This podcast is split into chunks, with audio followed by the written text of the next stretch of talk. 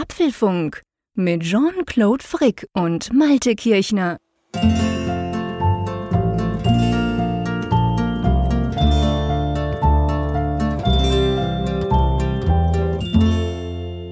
Folge 311 vom Apfelfunk Podcast. Wir haben heute Mittwoch, den 19. Januar 2022, wo wir das aufnehmen, aber vor allem der 19. Januar, ein ganz wichtiges Datum, denn wir feiern Geburtstag. Und lieber Jean-Claude, mein herzlichsten Glückwunsch, aber mein Geschenk an dich ist, dass ich jetzt nicht singen werde. das weiß ich sehr zu schätzen. Wobei ich muss sagen, ich habe dich noch nie singen gehört, mein Lieber. Ich weiß ja nicht. Sei Vielleicht froh. kannst du das super. Oh Gott, nein, ich glaube nicht. Okay, alles klar. Ja, vielen herzlichen Dank, lieber Malte. Wir haben es ja an deinem Geburtstag schon kurz bemerkt, dass wir lustigerweise ja zum gleichen Wochentag Geburtstag haben und dieses Jahr, beziehungsweise im Moment trifft es eben den Mittwoch, was natürlich ganz witzig ist. Und ich muss wirklich sagen, das tönt jetzt wieder wahnsinnig plakativ. Ihr dürft mir gerne schreiben, die Heulsuse aus Bern, aber das ist schon irgendwie cool. Ich habe gearbeitet heute und ich habe unglaublich viele Nachrichten bekommen. Auch an der Stelle darf ich das vielleicht mal sagen. Herzlichen Dank an euch da draußen. Ich weiß, einige folgen uns ja auch auf Twitter und die wissen auch, dass Twitter mein Lieblingsdienst ist, äh, Social Media Network und da kamen wahnsinnig viele Nachrichten rein und für mich war das so, arbeiten, dann immer wieder eine Nachricht, paar Telefonate und so, ganz schön ein Jubeltag und dann wusste ich aber, Hey, und dann vor allem am Abend kann ich mit dem Malte wieder quatschen. Das ist dann so quasi der runde Abschluss eines rundum gelungenen Geburtstags. Oh, Jetzt, jetzt überreichst du mir sozusagen da Geschenke. Ja gut, es ist ja jede Woche so. Ich muss ja nicht Geburtstag haben, dass ich am Mittwochabend gerne mit dir quatsche. Das ist ja das Schöne. Aber wenn es zusammenfällt, umso besser. Passt. Ja, ja, ich meine, ich glaube, wir beide haben jetzt ein klares Commitment zum Podcast abgegeben, dass wir in unseren Geburtstagen eben auch keine Ausnahme machen und das jetzt nicht irgendwie die verschieben mit der Ausnahme, sondern mit der Aufnahme, sondern ganz im Gegenteil. Noch schöner. Eben da ja gerade noch eine Chance drin sehen. Genau, Also wir das- feiern das, zusammen. Ich muss ja sagen, ich war fast ein bisschen traurig, äh, als ich dann dachte, okay, das wird jetzt dann in fünf, sechs Jahren wahrscheinlich erst wieder der Fall sein, dass diese. Konstellation dann nochmal hinkommt. Ja, wir müssen einfach sonst ein bisschen feiern im Apfelfunk rund um unsere Geburtstage. ist doch wurscht, das Datum ist doch egal. Das stimmt. Wir feiern ja jeden Mittwochabend zusammen eine kleine äh, Apple Party, sage ich mal so. Hast du überhaupt gesagt, welche, welche Nummer das ist? Und Ja, ja. ja, schon, gell? 311. Siehst du, da war ich vor lauter Aufregung, habe ich das natürlich vollkommen vergessen. Ja, nee, also alles gut, super. Und dir geht's aber auch gut? Auch Mir ohne geht's gut. Geburtstag? Ja, auch, auch ohne Geburtstag kann es einem tatsächlich gut gehen. Super. Ja, die obligatorische Frage, ich stelle sie heute mal. Wie ist das Wetter in Bern? Ähm, es war wirklich jetzt eine ganze Woche, nein, ich, ich glaube sogar fast, nein, es war 14 Tage lang, war es fantastisch, sonnig, wunderbar. Ich habe Strom produziert wie wild, also ganz toll. Aber jetzt heute war es den ganzen Tag grau. Also heute passend zu meinem, ich weiß nicht, irgendwie, gerade auf meinen Geburtstag, ich, und das ist lustig, weißt du, man, ich meine, der, der Dezember und der November, ich habe es ja im Podcast auch schon gesagt, war ja bei uns sehr grau und das hat mir auch ein bisschen aufs Gemüt geschlagen. Und jetzt war es so wunderschön. Der Januar war wirklich erstaunlich. Und dann bist du dir ja so ein bisschen gewöhnt, dass du, wenn du am Morgen dann zum Fenster rausguckst, du merkst ja, ob es bewölkt ist oder nicht, auch wenn es noch dunkel ist um halb sieben. Und heute dachte ich wirklich so, hä, kann das sein? Und es wurde gar nicht so richtig hell. Es war irgendwie um zehn erst gefühlt ein bisschen hell. Also heute so wettertechnisch ein leichter Rückschlag. Und bei dir? Durchwachsen. Also Ja, der, der, der Januar ist tatsächlich so ein Monat, wo du fast wie im April alle möglichen Wetterarten Ah, erlebst. Ah, lustig, Über Schnee und, und Regen und Sonne und es geht wirklich jeden Tag anders. Und das Bemerkenswerte, finde ich, ist, dass die Temperaturen bewegen sich jeweils hier so knapp über dem Gefrierpunkt. Also drei, vier, Mhm. fünf, maximal sechs Grad. Äh, Sechs Grad empfindest du in diesen Tagen schon so als milde.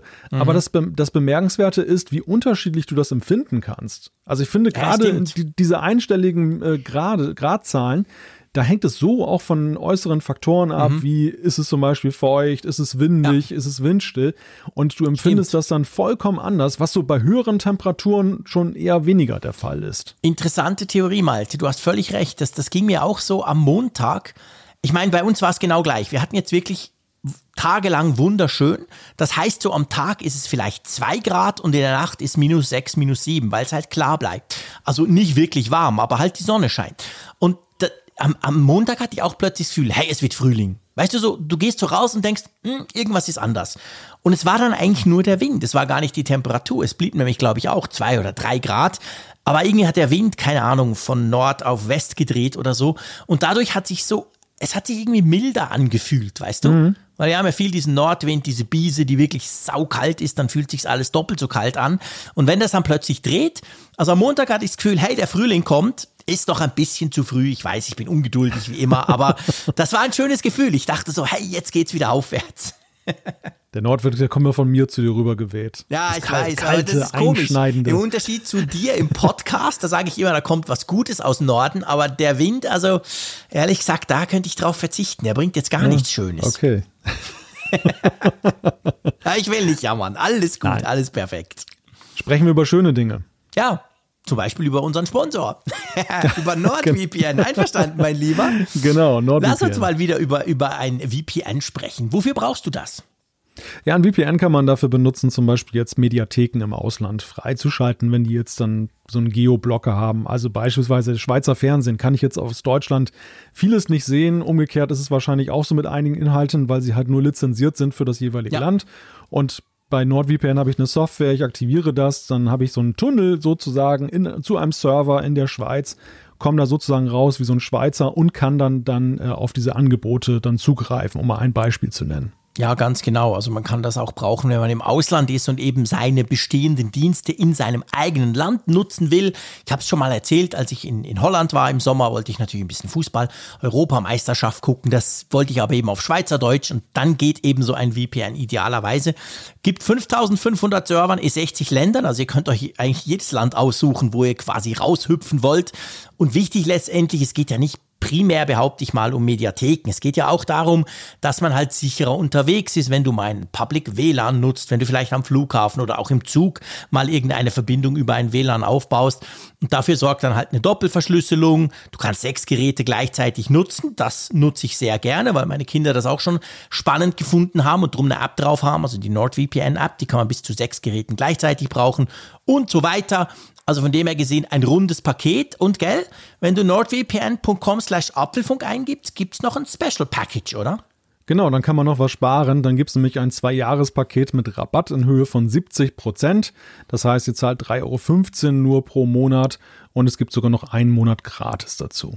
Wunderbar. Also herzlichen Dank und wir verlinken das Ganze natürlich in den Show Notes. So, jetzt können wir noch einen Aufruf machen. Und zwar ja, zu unserem jetzt, Kreativwettbewerb. Jetzt, jetzt wollen wir was Schönes von euch haben.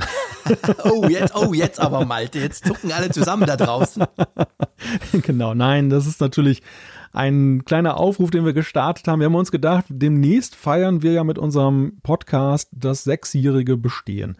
Und äh, die Idee war halt, da könnte man ja eigentlich mal irgendwie so eine Tasse neu auflegen. Es gibt ja die Apfelfunk-Tassen bei uns auf apfelfunk.com, die man da kaufen kann. Und es wäre doch mal cool, wenn man irgendwie so eine mit so einem Vintage-Logo haben könnte zum Apfelfunk. Und da wir beide keine begnadeten Designer sind, haben wir uns gefragt, hm, vielleicht hat ja jemand eine zündende Idee, wie man sowas gestalten kann. Also kleiner Wettbewerb und äh, ja, wir haben uns überlegt, wir gucken mal, was kommt und wo küren wir das denn? Ja, wir würden das dann küren im Apfelfunk am Hörer. Also in zehn Tagen haben wir Apfelfunk am Hörer. Ihr wisst, der letzte Freitag im Monat ist ja immer auf YouTube. Und wir haben uns gedacht, ja, so ein Logo ist schwierig in einem Podcast zu zeigen. Klar, wir können sagen, geht auf unsere Webseite. Würden wir dann auch vielleicht noch machen. Aber wir würden das in unserer YouTube-Show in zehn Tagen eigentlich küren. Und natürlich die oder der Gewinner, die Gewinnerin oder der Gewinner, die kriegt diese Tasse natürlich logischerweise. Und wir würden die dann wahrscheinlich auch zum Verkauf stellen, gell? Genau, die würden wir dann auch eben dann zu Verkauf stellen, dass, sodass sie dann jeder halt auch dann haben kann, wer genau. möchte. Also, falls ihr euch berufen fühlt, wenn ihr wollt, ihr wisst, Apfelfunk prinzipiell ist gratis, ihr müsst gar nichts. Aber wenn ihr jetzt findet, hey, cool, ja, da kommt, das mache ich, da bastle ich irgendein Logo oder ich nehme das bestehende und mache einen auf 50er Jahre oder so, dann könnt ihr das gerne tun. Ich habe es gar nicht erst probiert, weil ich weiß, dass ich zwei linke Hände habe und von Photoshop keine Ahnung. Der Malte, der tut so ein bisschen tief stapeln, der könnte das nämlich schon, aber er hat keine Zeit. Und drum dachten wir, komm, wir hauen das einfach raus und gucken mal, ob sich jemand berufen fühlt, uns da zu helfen. Ansonsten gibt es eine weiße Tasse. Ja, das gibt einfach, genau, das wäre auch mal was, eine weiße Tasse. Stylisch. Der, Stylisch. Neueste, der neueste Trend. Wie, wie, wie geht das? Du bist doch in Ostfriesland, oder? Weißer Adler auf weißem Grund. so Ich weiß, ich weiß es nicht, worauf du. Ach, auf Otto spielst du an. Ja, oh der hat, doch, der hat doch mal gesagt, das Logo von Ostfriesland ist weißer Adler auf weißem Grund. ja, das ist So okay. würden wir dann die Apfelfunk-Tasse. Die Vintage-Tasse ist das weiße Logo auf der weißen Tasse. das neue Apfelfunk-Logo. Man kann es Genau. gar nicht sehen. genau. ja, aber stimmt, du, ich meine, du hast natürlich recht. Äh, ich gucke ja nie so weit voraus, das weißt du ja bei mir. Dafür bist ja du zuständig. Aber das kommt, ist das schon in zwei Folgen oder so? Das muss Anfang Februar ja sein, oder? Da haben wir ja losgelegt. Ja, ja, das war in der ersten Februarwoche des Jahres 2016, dass wir mit dem. Podcast angefangen haben. Okidoki. Ja, also es kommt äh, ganz schnell. Ich meine, das ist natürlich ein krummes Jubiläum. Das ist jetzt nicht irgendwie. Ah, interessiert ja so auch niemanden. Das ist ja mehr Eben. für uns einfach lustig. Aber wir finden es halt immer lustig, so, ich meine, sechs Jahre, das ist ja schon eine krasse Zeit. Und Ja. wenn man sich, wenn man dann guckt, 311 Folgen, also ich weiß manchmal gar nicht, wie ich das überhaupt hingekriegt habe, Ah, aber mindestens gut. eineinhalb Stunden, mindestens. da ging ein bisschen Lebenszeit drauf, mein Lieber. Wenn Ja, wir ein gerade bei, wenig. an meinem Geburtstag sind, wo man ja schmerzlich merkt, dass man älter wird, dann, hm, ja. Oh, du bist doch wahrscheinlich zarte 45 geworden. oder? Ja, ja, ist schön, wenn ich lass dich mal in dem glauben. Du würdest sofort deine Apfelfunk-Partnerschaft mit mir aufkünden, wenn du wüsstest, wie alt ich bin. Aber es ist noch Okay. eine vier dran, ganz knapp noch. Nächstes Jahr wird es dann Ah. schwierig, da muss ich mir was Oh. einfallen lassen. Ja, da muss ich dann ja Aber- vorbeikommen zur Party. Ja, zum Beispiel, gute Idee. Oder ich endlich mal zu dir. Ja, genau. Ja, das steht sowieso zuvorderst. Aber ihr wisst ja, dieses böse C-Wort, mal schauen. Vielleicht verschwindet das ja in ein paar Monaten und dann können wir endlich wieder rumreisen. Ich würde mir C-Wort? Korridor? C-Wort? Ja, ich weiß gerade nicht, was du meinst. Commodore? Ja? Commodore, genau. Carplay. CarPlay, genau, CarPlay. Womit wir, Deshalb. auch, womit wir auch die perfekte Brücke jetzt schlagen, äh, weg vom Wetter und allen anderen Verkaufsveranstaltungen hin zu dem, was ja ein unser Nukleus des Podcasts ist, die, die Apple-Themen. Lass uns über die Themen sprechen. Genau. Wir müssen über eine vielleicht bittere Pille sprechen. Und zwar fragen wir uns, ob das iPhone 14 einen Ersatz für die Notch bekommt und wie denn der aussehen könnte. Wir wagen eine Vorschau und fragen uns, schnuppert das fünfte iPad Air den Frühlingsduft? Dann fragen wir uns, ob das ähm, zu heiß ist für 2022. Und zwar die AR-VR-Brille von Apple soll angeblich verschoben worden sein. Dann schleicht sich das böse C-Wort doch in diese Sendung ein. Und zwar, wir sprechen über den Worst Case. Die Luca-App ist momentan in der Kritik. Genau, dann sprechen wir über also darüber, warum iOS und Android-Updates verzögert werden durch die Nutzer, warum die das gar nicht so gerne installieren. Und ich finde das ein super spannendes Thema. Ich freue mich darauf, mit dir über das zu diskutieren. Und dann natürlich die Umfrage der Woche und die Zuschriften unserer Hörer. Genau. Ja, dann lass uns doch gleich mal loslegen mit dem heißesten, mit den heißesten News. Ich meine, seien wir ehrlich, es ist Januar. So wahnsinnig viel passiert im Moment nicht. Da greift man natürlich alles, was man kriegen kann. Und es geht natürlich ums iPhone 14. Ihr kennt das ja. Oftmals Anfang Jahr hat man ja schon so Rumors und News quasi ähm, und Ideen und Möglichkeiten zum kommenden iPhone. Und da geht's ja drum, wir haben ja eigentlich gemeint, das iPhone 14 verzichtet auf die Notch und kommt so komplett supi-dupi randlos. Kann stimmen, aber vielleicht doch ein bisschen anders, oder? Ja, also es gibt da ähm, eine Quelle und zwar den Analysten Ross Young, der halt sich spezialisiert hat auf Bildschirmfragen und der in der Vergangenheit wohl augenscheinlich, äh, es gibt ja mal schlaue Menschen, die führen so ein bisschen Buch darüber, wohl auch ganz äh, vertrauenswürdig war, was solche Fragen anging. Also dass er dann eben durch die Zuliefererkette gute Informationen hatte. Der sagt jetzt, dass das iPhone 14 Pro ähm, und das Pro Max natürlich auch, dass, man, dass die Notch sozusagen ein Stück weit unsichtbar wird. Also stattdessen gibt es dann nicht nur ein Loch für die Kamera, denn wir wissen ja, Face ID braucht ein paar mehr Sensoren, dass dieser Dot Projector und was da sonst noch alles drin steckt. Und deshalb gibt es ein Loch und eine Pille, eine sogenannte. Also es sind von der Form her, rechts ist so ein kleiner, kleiner schwarzer Punkt und dann so ein pillenförmiges Gebilde. Darin soll dann diese Optik drin sein, sodass man mehr Bildschirm letzten Endes hat. Du hast den entscheidenden, die entscheidenden zwei Worte, warum ich das sowieso geil finde, hast du gerade genannt. Erinnerst du dich noch? Mehr Bildschirm. Mehr Bildschirm, ganz genau. Weil ich mir jetzt überlegt habe, vielleicht fragst du mich ja, was ich davon halten würde. Aber ähm, ja, Das es- erklärt alles. Das erklärt eigentlich alles. Also ich meine, man, wir verlinken den Artikel von 9 to 5 Mac. Es kam auf ganz vielen Apple-Blogs. Ähm, da gibt es natürlich dann immer auch so ein bisschen ähm, quasi Visualisierungen dieser Ideen, die da rumschwirren. Und ja, also mir würde das gefallen. Ich muss ja auch sagen, das ist ja nicht so ganz neu. Also diese, diese, ähm, einfach dieses Pillendesign, dass man halt die Selfie-Kamera einfach nur ein rundes Loch in den Bildschirm stanzt, das kennen wir von anderen Smartphones. Samsung hat das schon lange und andere auch. Das gefällt mir eigentlich. Das finde ich eigentlich immer cool, weil es ist ja so ähm, die Idee, dass man das dann komplett unter dem Bildschirm verpackt. Die Bildschirme, also vor allem die Selfie-Cam. Da gibt es auch schon Geräte, die das machen. Das Galaxy Z Fold 3, dieses Faltbare, das hat das innen. Aber ehrlich gesagt, das sieht A scheiße aus, weil man es dann doch sieht und B, die Qualität ist noch sehr schlecht.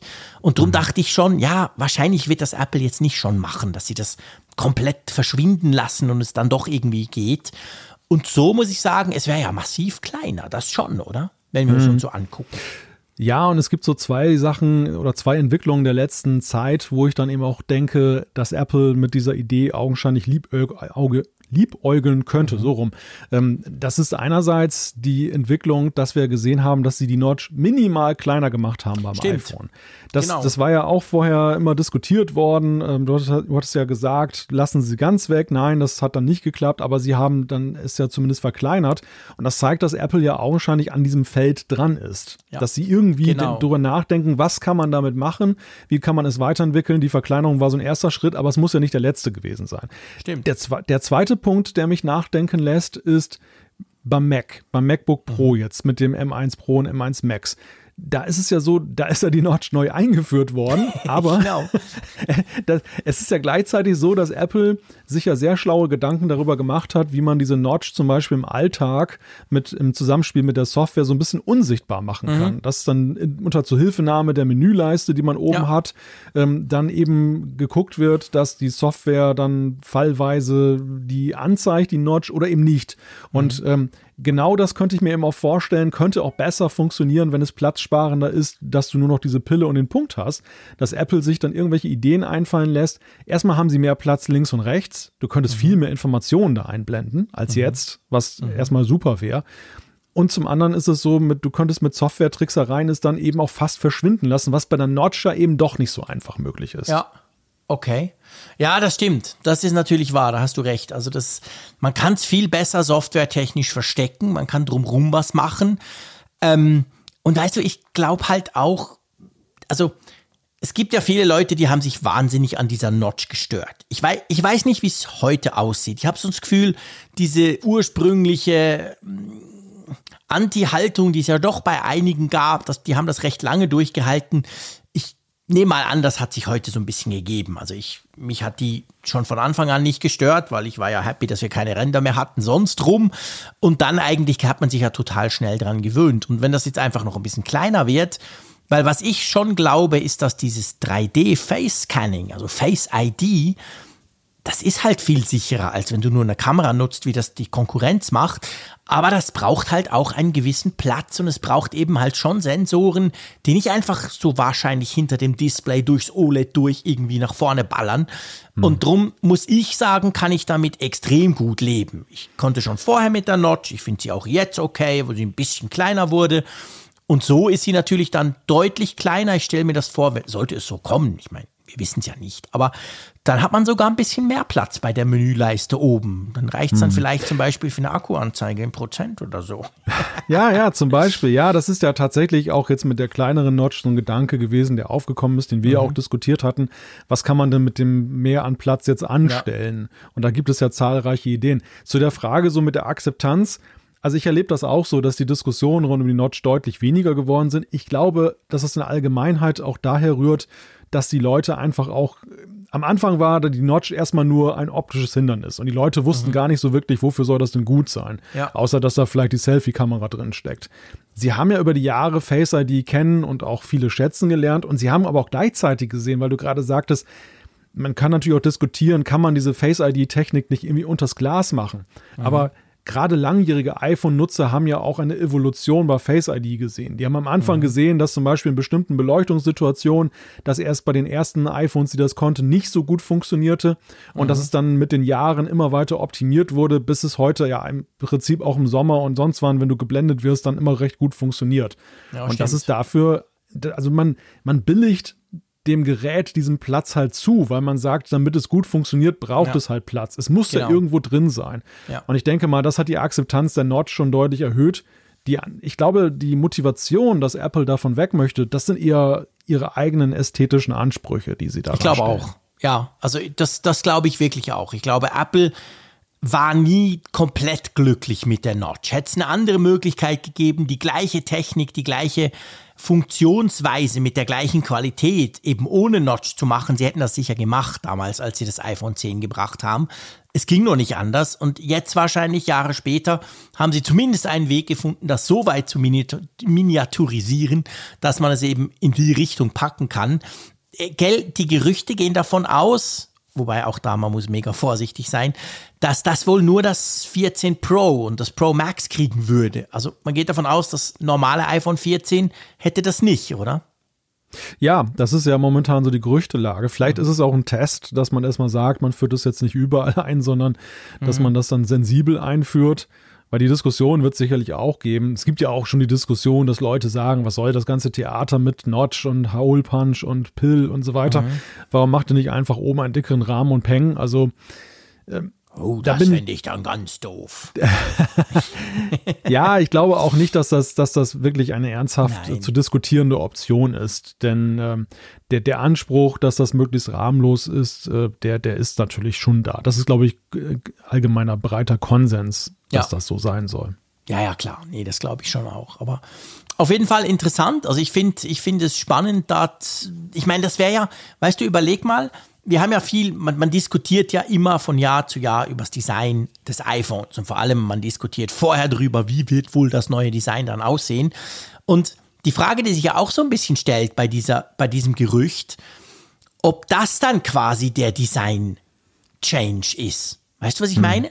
Also, ja. dass wir gar nicht unbedingt ein komplett neu designtes iPhone bekommen, sondern dass eigentlich das iPhone immer noch so kantig aussieht, wie wir sie jetzt seit zwei Generationen haben und nur das ändert. Und das würde aber, finde ich, schon auch einiges ausmachen. Es würde trotzdem ziemlich anders aussehen. Findest du das mhm. auch oder ist das nur der Display-Nerd in mir, der da jubiliert? Ja, ich, ich denke auch, das würde dem iPhone ein ganz anderes Gesicht geben, Gell? unabhängig jetzt davon, ob das jetzt jeder wer wirklich wertschätzt, dass du mhm. mehr Bildschirm hast, aber alleine das Ansehen, die Produktverpackung mhm. würde ja ganz anders aussehen, wenn das ja, dann eben dieses äh, voll, ähm, ja, wahrscheinlich mit einem Wallpaper belegt, was dann sehr ja. farbig ist und du hast dann diese kleinen Aussparungen gegenüber genau. eben jetzt der größeren Aussparung. Ja. Das, das, das macht schon einen Unterschied und ja, das könnte auch in der Tat ähm, dann als Design-Change schon fast genügen, mhm. dass sie dann mhm. eben sagen, also weitergehen dahingehend muss da jetzt im Moment gar nichts gemacht ja. werden. Ja, genau. Also, mal, das wird nicht das letzte Gerücht ums iPhone 14 sein. Logisch nicht. Nein. Da wird noch ganz viel kommen bis im September. Was definitiv früher kommt, da gehen wir alle davon aus und dafür brauchen wir keine Gerüchteküche, ist ja ein mögliches Frühlingsevent. Und jetzt ist es so, dass wir zumindest in Bezug aufs iPad Air der fünften Generation da geht man, da gibt es jetzt auch neue Rumors, die auch vom Frühling ausgehen, dass wir das sehen könnten, gell?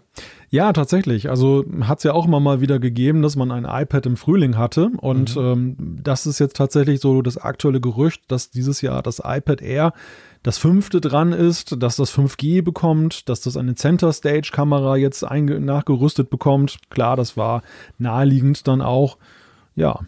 Ja, ist ja eigentlich auch witzig, also was heißt witzig? Es ist halt der Zeit geschuldet, wann das Zeug vorgestellt wurde, aber wir haben ja auch schon im, im Podcast drüber diskutiert, dass das iPad Air, das hatte ja dieses neue Design, dieses randlose, zwar kein Face ID, aber dafür Touch ID im, im, im Power Button. Da wurde ja viel verändert. Und trotzdem war es ja so, als dann das iPad Mini vorgestellt wurde, dachte man ja so, äh, Moment mal, iPad Mini hat 5G, was ja zum Beispiel schon der ein oder andere cool findet, zum Beispiel ich, wenn ich unterwegs bin.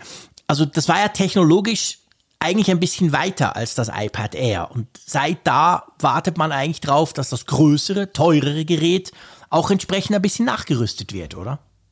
Ja, und äh, also es ist absolut logisch, dass man es macht. Ich hatte diese dieser Tage das iPad Air des, des der vierten Generation mhm. und das iPad Mini des Vorjahres mal nebeneinander in der Hand, weil ich was vergleichen wollte. Mhm. Und da ist mir nochmal so bewusst geworden, was das eigentlich für Geschwistergeräte halt wirklich sind. Und mhm. ähm, dass es ja nur naheliegend ist, dass dann eben das iPad Air jetzt aufschließt, dann eben auch zum iPad Mini.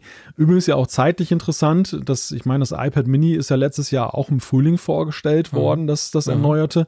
Jetzt das iPad Air. Das könnte einen interessanten Rhythmus geben, dass Apple vielleicht so sagt, ja. so, weißt du, alle zwei Jahre ein iPad Mini, alle zwei Jahre ein iPad Air. Ich mhm. fände das so für diese Geräteklasse eigentlich ein ziemlich idealen, ideales ja. Zeitfenster. Finde ich auch, finde ich absolut auch, weil man darf nicht vergessen, dass das iPad hat in meiner Meinung, du darfst mich korrigieren und vor allem ihr da draußen, wenn ihr findet, nee, geht gar nicht, aber ich bin der Meinung, dass man das iPad viel länger behält als zum Beispiel ein iPhone.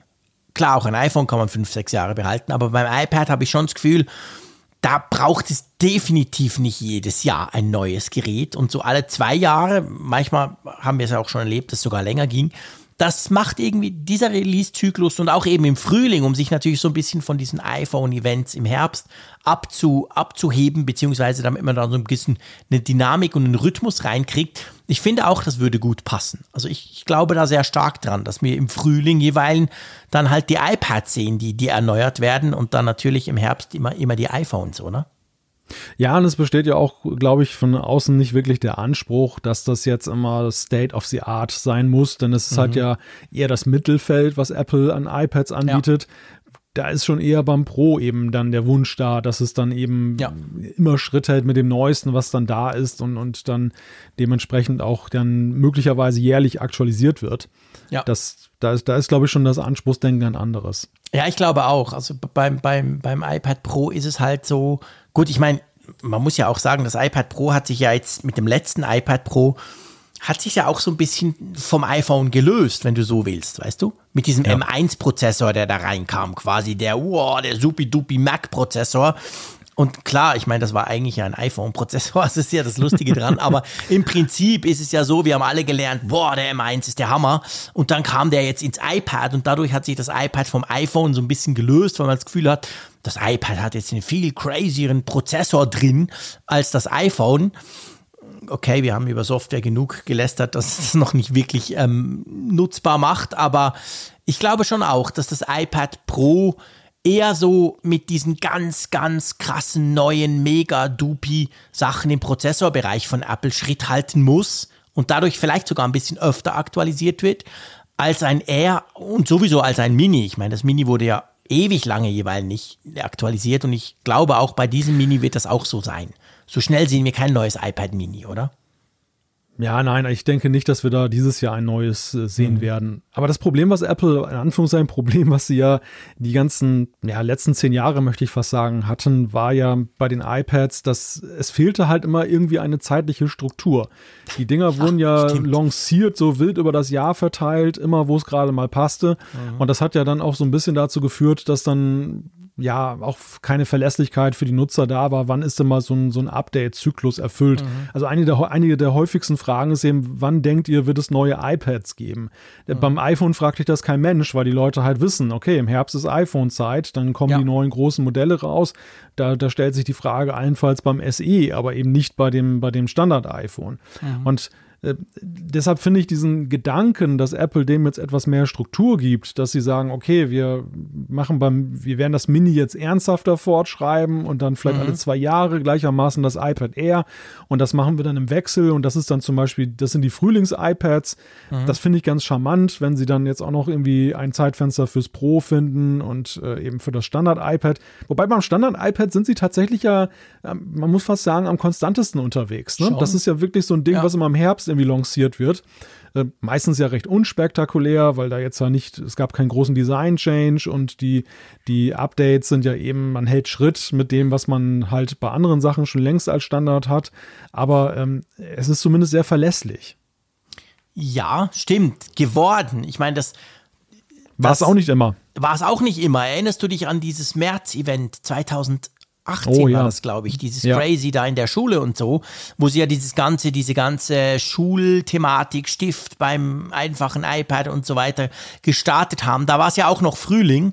Aber dann, du hast recht, ich glaube, dann haben sie auf, auf Herbst umgeschwenkt, gell, wo die, wo die jeweils neu, äh, neu rauskamen. Ja, Ja, ja, zumindest die letzten beiden Modellgenerationen war das definitiv so, dass sie das im Herbst gemacht Genau. haben. genau. Und ja, Ja. ja, mal schauen. Also Apple ist sich da, glaube ich, selber noch nicht so ganz sicher. Und ich würde mir tatsächlich auch wünschen, also das fände ich auch wichtig, dass da irgendwie zumindest, ja, doch, dass irgendwie so eine Art, eine Verlässlichkeit reinkommt. Also ich, ich lasse mich ja gerne überraschen, wenn plötzlich Apple mal wieder so ein iPad Pro aus dem Hut zaubert. Aber grundsätzlich finde ich so, ich finde, ich fände es eigentlich noch clever, wenn das so ein bisschen verteilt wird. Dann stehlen sich die Geräte quasi auch nicht die Show. Ja, und ich weiß halt auch immer nicht, also auf, auf, man könnte natürlich argumentieren, feste Zeitfenster führen dazu, dass ein Gerät dann zumindest bei den Kennern in einem bestimmten Zeitraum Ja. sich kaum noch verkauft, weil die Leute Stimmt, halt weil man abwarten. weiß, da kommt doch das Neue ich, wieder. Ja. Ich kenne das, ich kenne das von mir selbst. Wenn ich weiß, dass jetzt bald ein neues iPhone kommt, würde ich mir niemals, es sei Ja. denn, ich habe jetzt dringenden Bedarf, noch schnell ein iPhone kaufen. Wichtiger da warte ich erstmal ab, was passiert. Andererseits ist es aber eben auch so, dass diese Ungewissheit ja auch nicht gerade förderlich ist. Also dann sind die Leute Mhm. eher dauerängstlich, weil wir haben es ja gerade beim iPad ja häufig auch mit längeren Zyklen zu tun zwischen den, den einzelnen Geräteklassen. Zumindest war es in der Vergangenheit so, man denkt Genau. ans Mini. Und die Leute haben dann halt immer gedacht, naja, jetzt noch mal ein neues Mini kaufen, macht ja auch nicht Sinn, warte mal ab, da kommt bestimmt eins. Und Genau. dann kam halt nichts. Ja. Und ähm, ja, also insofern, Guter das, Punkt, ist, das ist vielleicht auch ganz hilfreich für Investitionen. Das ist genau der Punkt. Ich kenne nämlich viele Leute, die haben mich immer gefragt, hey, kommt ein neues iPad, kommt ein neues iPad?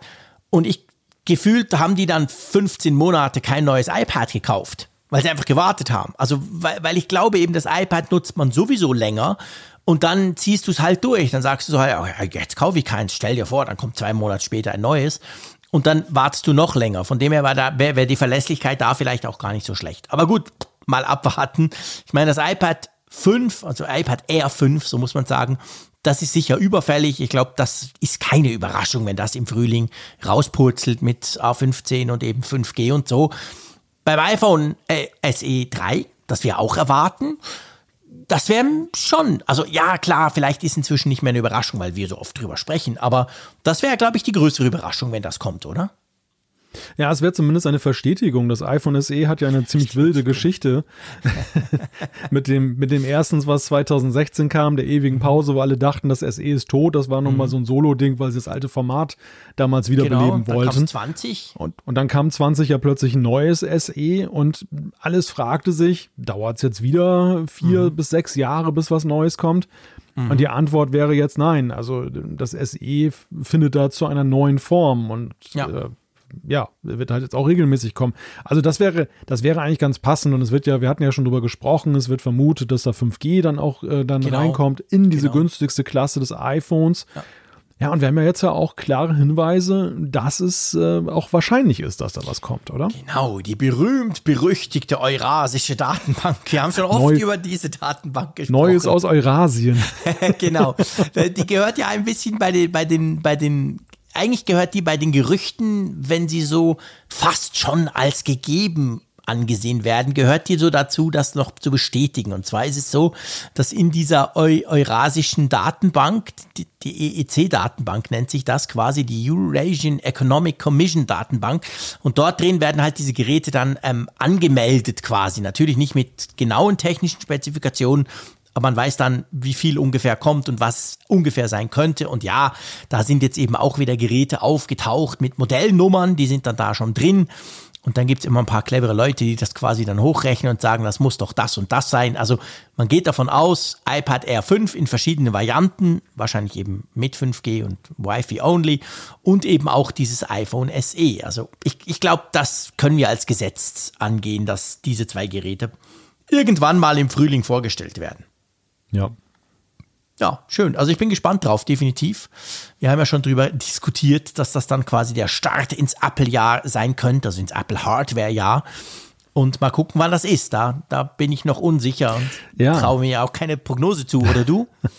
Nein, das ist ganz, ganz schwer zu sagen, weil man auch nicht weiß, wie welche Faktoren bei Apples Termingestaltung jetzt aktuell noch mit reinwirken. Also auch in den USA ist der Omikron ein großes Thema gerade. Mhm. Ähm, das kann natürlich auch die Prozesse in so einer Firma dahingehend beeinflussen, dass man vielleicht eine Woche mehr braucht, als man jetzt unter anderen Bedingungen gebraucht hätte. Deshalb bin ich sehr Stimmt. vorsichtig damit, so Gesetzmäßigkeiten im Moment. Es ist halt eine sehr, eine sehr dynamische Lage aktuell wieder.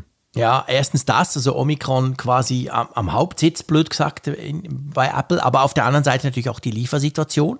Wir ja. haben ja da auch diverse Probleme und wir alle wissen ja, Apple mag es gar nicht und versucht das zu vermeiden.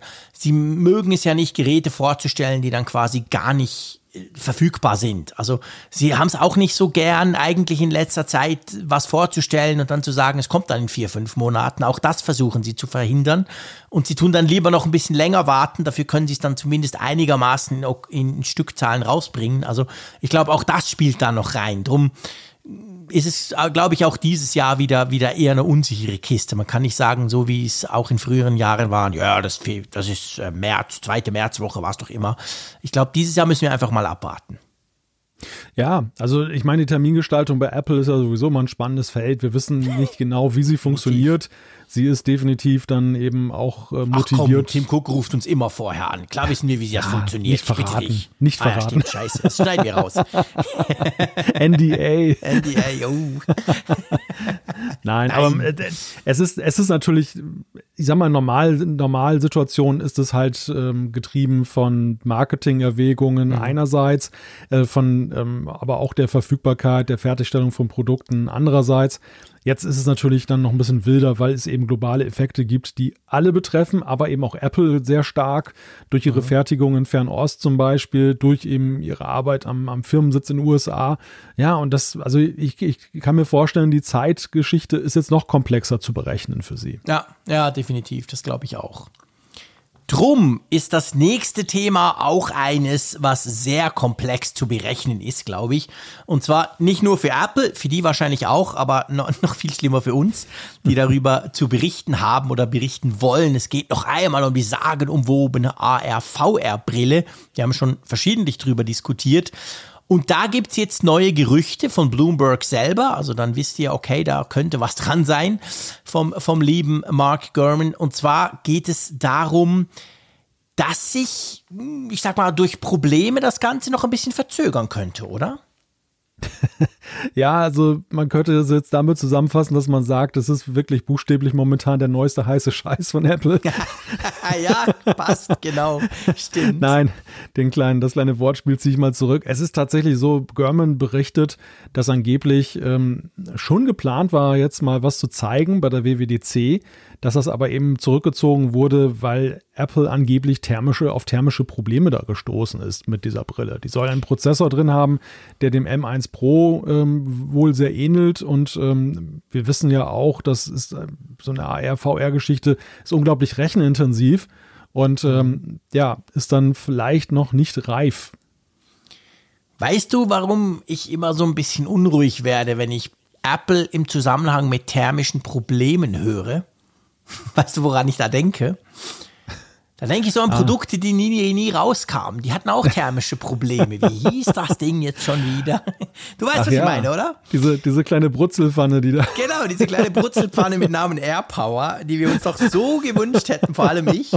Und die dann tatsächlich wegen thermischen ja. Problemen ganz offiziell von Apple beerdigt wurde. Ich meine, so weit dürfte es bei der AR-VR-Brille nicht kommen. Aber hm. ja, das sind natürlich konkret, das, das kann natürlich ein Problem sein, definitiv.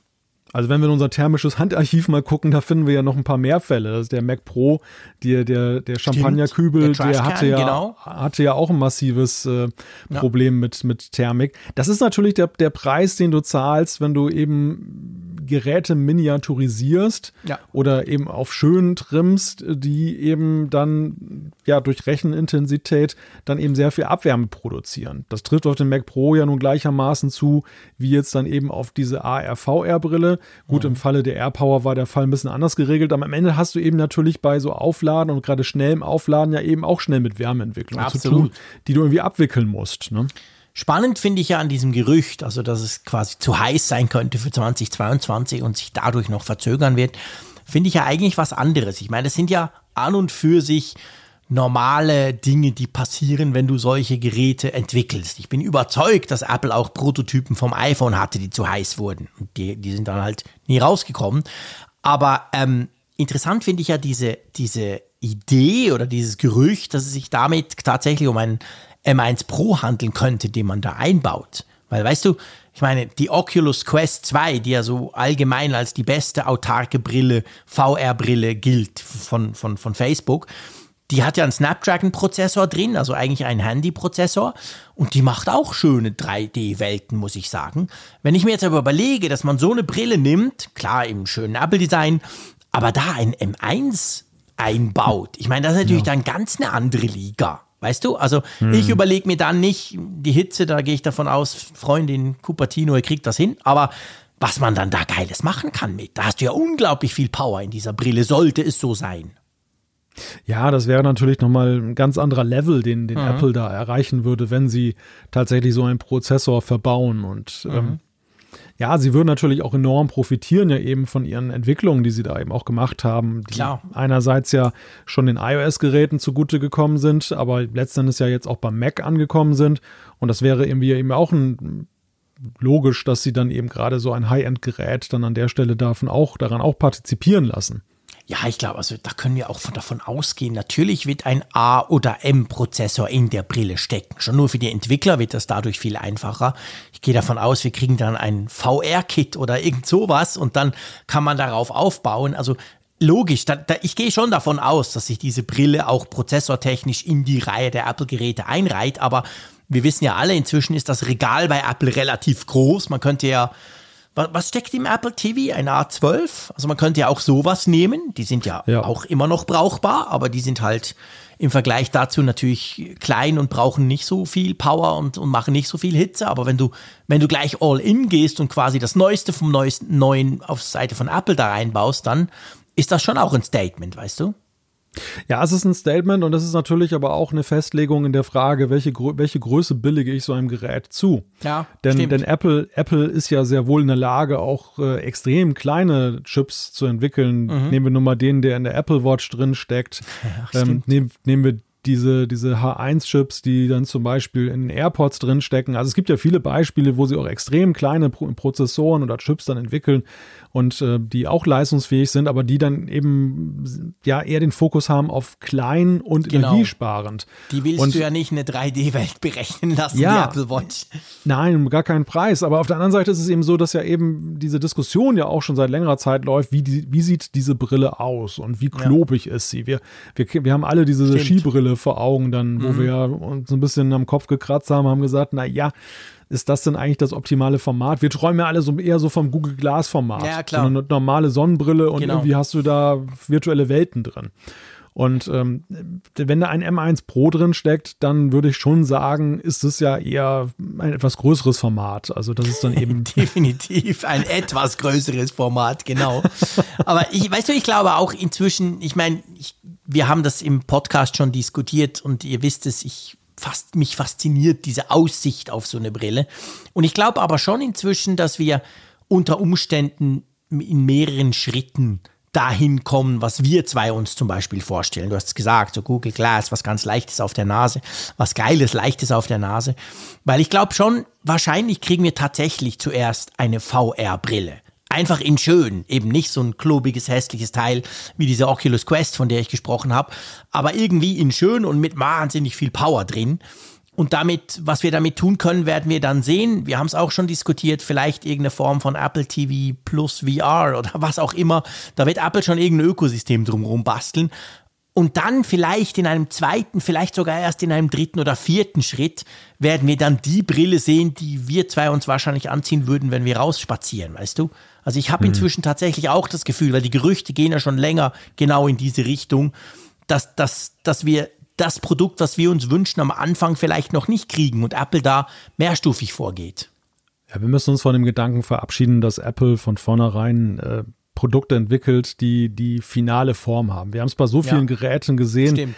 dass es äh, erhebliche evolutionäre Schritte waren, ja. bis wir dort angekommen sind, wo man so ein Produkt eigentlich gerne jetzt so in der Rohform, ja. im Rohgedanken gehabt hätte. Nehme die Apple Watch viel, also schlechte, schlechter Prozessor am Anfang, äh, äh, Akkulaufzeit auch nicht so doll, viel zu großer Displayrahmen, also das nutzbare Display war ja irre klein gemessen an ja. heutigen. Und wo, wo ist die Apple Watch Series 7 zum Beispiel jetzt angelangt in der technischen Entwicklung? Beim iPhone war es so, das erste iPhone, klar, es war natürlich eine Zäsur, deshalb empfindet man es halt so emotional anders, weil man halt so denkt, das war gemessen an diesen Knochen und was wir sonst hatten da vorher, war es halt ein, ein Geniestreich. Ja. Aber wenn wir heute iPhones angucken und wir ganz alte iPhones, falls wir sie noch im Schrank haben, mal in die Hand nehmen, denken wir, oh Gottes Willen, wie konnten wir das cool finden? Ja, ja, also, stimmt. Ja, und, ich, und, ich, glaube, und ich glaube halt, beim iPad, beim iPad nebenbei gesagt, ist auch so, erinnere dich an das erste iPad, was war das für ein Meine Brett? Güte. Ne? Was war das für ein Brett? Genau, wie dick das doch war und wie dick der Rahmen war, genau. Und ja. jetzt, das, das wird letztendlich bei diesem Thema auch so sein. Das erste Ding wird uns wahrscheinlich, also wenn es gelungen ist, wird es uns auf die eine oder andere Weise technologisch faszinieren und es wird sicherlich auch im Formfaktor etwas besser sein als das, was am Markt ist. Aber es mhm. ist nicht das, wo wir zum, wo, wo wir Apple zum Beispiel in zehn Jahren vielleicht damit ja. sehen. Ja, in zehn genau. Jahren, da bin, bin ich völlig bei dir, werden wir vielleicht das haben, was wir jetzt so in unserer Vision eben ja. dann denken. Das glaube ich auch, ja. Bin ich absolut auch davon überzeugt und, und merke auch bei mir selber, dass ich, je länger wir darüber sprechen, je, je länger ich mir wirklich konkrete Gedanken dazu machen, mache, kann ich auch damit leben. Also, tönt jetzt blöd, weißt du, was ich meine? Weil ja. ich, ich ging tatsächlich immer so davon aus, ja, logisch, hey, Google Glass ist ein Mist dagegen, da kommt was fancy, kleines, cooles und natürlich mit einem M1 Max drin. Aber ja, das ist A, unrealistisch und ich glaube auch, dass Apple dieses Feld AR, VR, was wir ja immer so zusammen, wir sagen immer AR, VR Brille. Aber mhm. letztendlich sind das ja zwei komplett unterschiedliche Ideen, das sind komplett unterschiedliche Konzepte. Und ich glaube eben schon, dass Apple vielleicht beides probieren will, aber sicher mit VR zuerst mal um die Ecke kommt, weil letztendlich da auch schon Dinge da sind, auf denen man aufbauen kann. Ja, ich glaube auch, dass Apple-Produkte haben auch alle eines gemeinsam, wenn sie erfolgreich waren. Und das war, dass sie eigentlich am Anfang jetzt nicht den Showcase gemacht haben, hey, die Technik kann man kann sie von Anfang an perfekt machen. Das hatten wir bei wenigen Sachen. Ich ja. würde mal so behaupten, so die AirPods kamen dem schon ziemlich nahe. Ja. Die waren eigentlich schon Stimmt. von Anfang an ziemlich gut. Und das Und, zeigt ähm, sich daran, dass du heute noch, sorry, wenn ich da reingrätsche, ja. dass du heute noch die ersten I, äh, AirPods genauso gut nutzen kannst und eigentlich nichts. Ich habe jetzt meinem Sohn AirPods gekauft. Und ich mhm. habe geguckt, nicht mit Ladecase, bla bla, wirklich the cheapest, einfach AirPods. Und die sind immer noch mega gut. Die sind überhaupt nicht so, oh wow, krass, ah ja, die waren vor vier Jahren so, mein, wie peinlich. Ja, die sind überhaupt durchaus nicht. noch zeitgemäß. Ja, genau. Und, aber der Gedanke, den ich aufgreifen wollte, ist halt, dass ähm, der Formfaktor ist gar nicht so das Entscheidende. Das, da sind mhm. äh, einige Hersteller versteifen sich darauf und wollen dann halt dann zeigen, hey, wir können Falt, wir können Falt-Smartphones machen als erste und auch schon ziemlich perfekt oder ähm, wir können sonst was jetzt anstellen oder auch bei der Brille. Ich meine, Google Glass war ja eigentlich schon extrem weit vor, mhm. voraus der ganzen Sache, äh, dafür, dass es ja ein Prototyp war. Aber was halt fehlte, und das ist eigentlich der springende Punkt, den, den, wie ich finde, Apple immer mehr am Fokus hat und auch zu Recht, ist die Frage, wo liegt denn eigentlich der Use Case? Weil die Skepsis bei der Apple Watch war ja nicht das Design am Anfang, sondern die Frage, brauche ich eine Smartwatch? Wofür eigentlich? Ja. Und ja. da hat Apple letzten Endes ja nun auf Strecke überzeugt. Und so ist es auch mit dem iPhone. Das iPhone implementiert ja auch einen ganz neuen Use Case, hat ja mhm. sogar die, die ganze Gesellschaft ein wenig verändert mit, mhm. mit dieser, dieser Nutzbarkeit. Und so ist es mit allen Geräten, die sie herausgebracht haben. Es, es steckt immer irgendwo ein Use Case. Und, und da bin ich, muss ich dir sagen, auch am meisten gespannt bei der ja. AR-VR-Brille, egal ob es AR oder VR oder mhm. beides ist, der Use Case. Weil bislang ja. bin ich bei den, andere Hersteller haben gezeigt, dass es möglich ist, passable VR-Brillen zu machen. Mhm. Aber mich persönlich hat noch keiner so wirklich davon überzeugt, dass ich das unbedingt haben muss. Ich finde es ja. halt nett, ich finde es spannend, ja. aber die Spannung ist dann auch bald mal genau weg, wenn Punkt. ich dann ein bisschen durch New York virtuell geflogen bin. Und dann ist okay. Ja, ganz genau. Das stimmt. Das ist dann vielleicht mal wieder Apples Aufgabe, uns da einen Use Case zu zeigen, den viele von uns dann so spannend finden, dass sie sagen, ja, okay, das Ding muss ich haben. Ja. Das ist noch, noch mhm. ziemlich geekig im Moment noch besetzt, das Ganze. Ja, total. Also ich möchte fast sagen, das ist eine Gerätekategorie, der, ähm, obwohl die Firmen das alle so hypen, aber wo, wo meine Skepsis fast am größten ist. Also ich habe ja. nicht so eine Skepsis empfunden, jetzt zum Beispiel bei der Uhr. Ich weiß, da waren auch sehr viele Leute skeptisch und es gab ja viele Diskussionen, wo gesagt wurde, ach, muss, ist das jetzt die große Gerätekategorie, die Tim Cook jetzt nach Steve Jobs implementieren mhm. will? Das wird ja nie funktionieren. Doch, es hat wunderbar funktioniert. Aber ich hatte von ja. vornherein das Gefühl, dass die Apple Watch oder dass überhaupt Smartwatches irgendwo eine sinnvolle Gerätekategorie sind. Bei mhm. AR, VR, da bin ich noch nicht so ganz letztgültig überzeugt, ob das mehr als den Aha-Effekt letzten Endes bringt. Ja, ja. Ja, stimmt. Das ist ein guter Punkt. Also da werden wir, werden wir mal schauen und ich würde es Apple durchaus zutrauen, dass sie da uns quasi einen Use Case zeigen und das eben auch mit einem entsprechenden Ökosystem unterfüttern, damit das von Anfang an quasi eingebettet ist vielleicht in Apps, vielleicht einfach auch in Inhalte, die sie da quasi dann exklusiv halt dafür anbieten. Mal schauen, definitiv. Aber ja, bleibt spannend und eben, also könnte sein, dass wir das ja eben noch nicht sehen, wegen Hitze und so. Ja, mal schauen. Ich ich wäre natürlich ein bisschen enttäuscht. Ich würde mir schon wünschen, mal irgendein Lebenszeichen in dieser Richtung. Weil weißt du, vielleicht, das ist ja eigentlich auch noch witzig. Ähm, wir reden seit Monaten, es ist eigentlich schon mehr als Monate, es sind schon Jahre, spricht man ja darüber, dass Apple sowas machen wird, soll, könnte, dann mal damit um die Ecke kommt. Aber wie es so ist, von Apple gibt es ja noch nie auch nur irgendetwas in die Richtung. Oder vielleicht AR-Kit, ich weiß nicht. Aber sonst, also wir wissen ja eigentlich nach wie vor nichts, oder?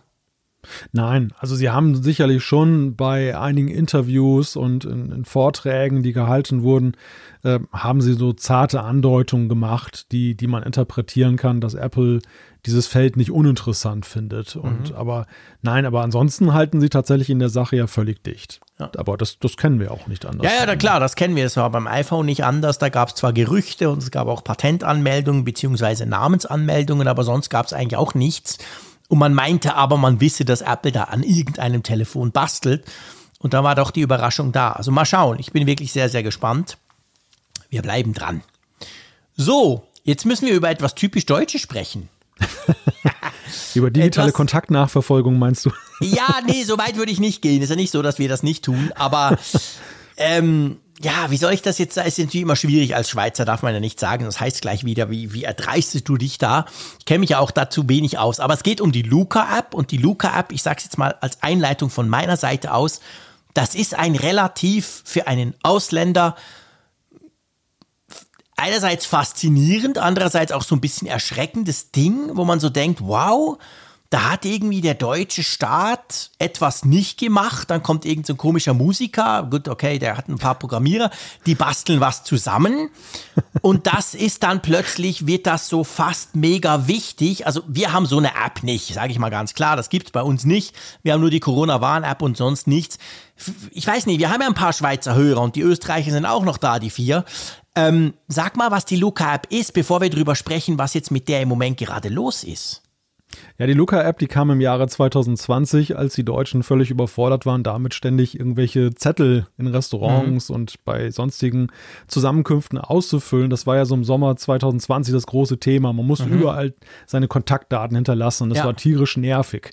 Ja. Und dann kam halt der, der Sänger Smudo von den Fantastischen Vier mhm. und der hatte halt so ein Start-up gegründet. Ich übrigens großartig finde, also mein Spruch vorhin, ich haben fand, wir gemerkt. fand das immer cool. haben wir sehr gemerkt gerade, ja, ja, schon klar. nee, ich meine das ernst. Ich habe ja lang beim ja. Radio gearbeitet, ich habe die auch interviewt. Das sind, das sind lustige, oh. lustige Jungs, aber ich musste ja. einfach lachen, als, als der eben mit der App um die Ecke kam, weil ich habe den halt Richtung Musik verortet und nicht unbedingt Richtung Apps. Aber das ist wahrscheinlich, weil ich seit Jahren nicht mitbekommen habe, was der Knich eigentlich so treibt. Naja, kam ja schon auch so ein bisschen über die Schiene, dass es ja eben auch um Kultur geht. Also äh, die Kulturszene ah, war ja ziemlich. Kam nicht über die Grenze bis zu mir. ja, doch, die Kulturszene okay. in Deutschland war ja zu der Zeit ziemlich gefrustet darüber. Ja, gut, stimmt. Ähm, Gerade mit Blick auf Konzerte, dass Alles eben. Tu das so bürokratisch war und kompliziert und die Leute hatten auch keinen Bock drauf. Und dann kam man halt mit der Idee dieser App, dass man gesagt hat, diese Gästelisten, die jetzt auf Papier geführt werden, die können wir doch digitalisieren. Ein ziemlich naheliegender Gedanke, auf den der Staat selber nicht gekommen ist. Mhm. Und, und ähm, mit dieser simplen Idee und der App ist man halt dahergekommen. Das war so ein Trendthema dann. Ich kann mich auch noch gut daran erinnern, wie das dann auch so, auch lokal zum Beispiel, dann hohe Wogen geschlagen hat. Oh, Luca-App, das war so die Lösung aller Probleme. Mhm. Und dann haben sehr viele Landkreise, Städte, Länder und sonst wer, der Staat hat das dann lizenziert von mhm. dieser Firma, dann die, die Nutzung. Die Idee ist halt, du ähm, loggst dich in einer Location ein, du hast einen QR-Code, es ist total simpel, per mhm. Smartphone-Kamera eben einscannen, dann bist du drin und nachher loggst du dich wieder aus. Und das Prinzip ist, dass die Gesundheitsämter, wenn es zum Beispiel einen Corona-Fall gegeben hat, in dem Eiscafé, in dem du warst, die mhm. wissen halt, zu der und der Zeit hast, hat sich der Infizierte dort aufgehalten, mhm. dann können sie anfragen, über das System bei dem Gastronom oder dem Veranstalter dürfen wir die Daten, die Kontakt, hinterlegten Kontaktdaten nutzen zur Verfolgung, wer denn noch sich infiziert haben könnte, mhm. wer zu der Zeit da war. Und äh, also vom Prinzip her klingt das alles gut und, und, und eigentlich äh, mhm. äh, positiv. Ja. Es hat sich dann allerdings relativ schnell herausgestellt, dass da so manche Fallstricke sind. Der eine war recht naheliegend, das Ding ist mit der heißen Nadel gestrickt worden, augenscheinlich, und es waren allerhand Sicherheitslücken drin. Mhm. Da war dann zum Beispiel der Chaos Computer Club schnell dabei und mhm. ähm, an und für sich ich gar nicht. Genau. Ja, also ich meine, gut, klar, es ging um sensible Daten. Da versteht, da versteht der Datenschützer gerade in Deutschland natürlich keinen Spaß. Aber ich persönlich muss sagen, wäre da noch nachsichtig geworden, mhm. wäre nicht so ein bisschen der Effekt entstanden, dass ähm, es dem, dass der Hersteller ein bisschen merkwürdig darauf reagierte. Die, die, die ja. haben so ein bisschen komisch darauf okay. reagiert, manchmal ein bisschen schnippisch, hatte ich den Eindruck. Und das hat, das hat dann viel Vertrauen schon bei einigen verscherzt. Und das hat diese ganze Datenschutz- und, und, und äh, Sicherheitsszene halt gegen sie aufgebracht. Was mhm. dann auch äh, in der weiteren Diskussion noch eine, eine Bedeutung haben sollte. Der zweite Punkt ist tatsächlich praktischer Natur, dass es Probleme gab, dass nämlich die Gesundheitsämter das vielerorts kaum genutzt haben, weil es schlichtweg so war, es war ein Datenwust und die Daten waren zum Beispiel auch gar nicht abgegrenzt genug, um wirklich dann einen Nutzen daraus zu ziehen. Ich habe das okay. selber erlebt, weißt du, ich war auf einem großen, auf einem gro einer großen Kirmes und da haben sich halt abertausende Menschen an einem Sommertag eingeloggt. Und ähm, da habe ich mich dann auch gefragt, welchen Nutzen haben jetzt diese Daten am Ende? Was kann ein Gesundheitsamt mhm. damit anfangen? Die müssen ja hunderte Leute beschäftigen, um das auszuwerten und äh, wissen ja noch nicht mal, ob denn die Leute überhaupt nah bei, genug beieinander waren, um irgendwie potenziell ähm, jetzt infiziert zu sein und willst du die alle zum Test schicken? Also das, mhm es waren so bestimmte Fragen, wo du zum Beispiel sagst, bei dem, bei dem Contact Tracing, was mit der Corona-Warn-App ist, also das Exposure mhm. Notification Framework von Apple und Google, dass es da eigentlich viel eingegrenzter zugeht, als jetzt da ja. bei der Luca-App. Okay. Und der dritte Plus, Punkt, der. War die nicht noch wahnsinnig teuer? Ja, gut, die haben Für sich Kommunen das natürlich. und so. Die haben sich das also, naja, Für uns klar. Nutzergeld war es gratis, aber, aber wenn ich jetzt als, als Veranstalter oder so, dann muss ich ja schon zahlen, oder? Die haben sich das dann, ja, die Veranstalter, weiß ich gar nicht mal, ob das für die so teuer war, aber für die Kommunen, also für den, für mhm. den Staat war es relativ teuer. Mhm. Man hat es dem Staat schmackhaft gemacht, dass man gesagt hat, okay, wir schaffen für euch auch Schnittstellen, dass diese Daten zum Beispiel in eure Kontaktverfolgungssoftware okay. ähm, dann auch direkt einläuft. Das dieses, okay. dieses System SORMAS, das ist recht äh, populär in Deutschland mhm. in den Gesundheitsämtern und da gab es halt Schnittstellen. Das macht es so attraktiv dann eben, ja. oder sollte es attraktiv machen. Was jetzt aktuell in Deutschland die ganze Sache zum Überlaufen gebracht hat, das ist ein Bericht des Südwestrundfunks, dass in Mainz ähm, dort äh, die Polizei in einem Todesfall dann halt auf Daten zugreifen wollte, die eigentlich für die Kontaktverfolgung äh, waren oder die da hinterlegt waren, Luca. War immer so ein bisschen ausgeschlossen worden als No-Go im Sinne von, ähm, macht man nicht, ne? Also soll Aha. nicht passieren. Die Daten sollen halt wirklich nur für diesen Corona-Fall da sein, aber nicht, um jetzt zum Beispiel nachzuvollziehen, wo jemand gewesen ist, Bewegungsprofile mhm. zu erstellen. Aber in dem Fall hat es tatsächlich Abfragen von Daten gegeben. Ja, und das hat eigentlich dieses äh, Restvertrauen in die Luca-App, neben eben all diesen Geschichten mit Sicherheitslücken und, und äh, und der Frage eben des wirklichen Nutzens hat das völlig untergraben. Und mittlerweile steigt ja. ein Bundesland nach dem anderen aus aus der ganzen Sache. Also so ein bisschen erdrutschartig ist das gerade. Mhm. Ja, genau. Und das ist ja eigentlich ein, ein gutes Beispiel dafür, dass wenn du Daten und mag der Zweck bzw. die Idee noch so gut sein und noch, noch so jedem einleuchten, aber sobald du halt solche Daten sammelst, Irgendwann kommt einer um die Ecke, der diese Daten nutzt, wo man das halt eigentlich nicht wollte oder vielleicht sogar nicht dran gedacht hat. Wir haben ja damals bei dieser ganzen Kinderpornografie-Geschichte C-Scam bei Apple haben wir auch drüber gesprochen, über diese Datenbank. Du erinnerst dich auf dem Gerät, diesen mhm. Check und haben gesagt, ja, aber irgendwann kommt sicher ein Staat, der Apple zwingen will, da selber noch ein paar Infos reinpacken zu können. Und mir kommt das Ganze bei der Luca-App auch so ein bisschen so vor, weißt du? Wir sammeln mal haufenweise Daten, natürlich nicht anonymisiert, und das wird schon gut gehen. Und jetzt kommt halt die Polizei und sagt, hey, geil, muss ich haben. Und jetzt plötzlich ist die Ernüchterung da, oder? Oder sehe ich das falsch von außen?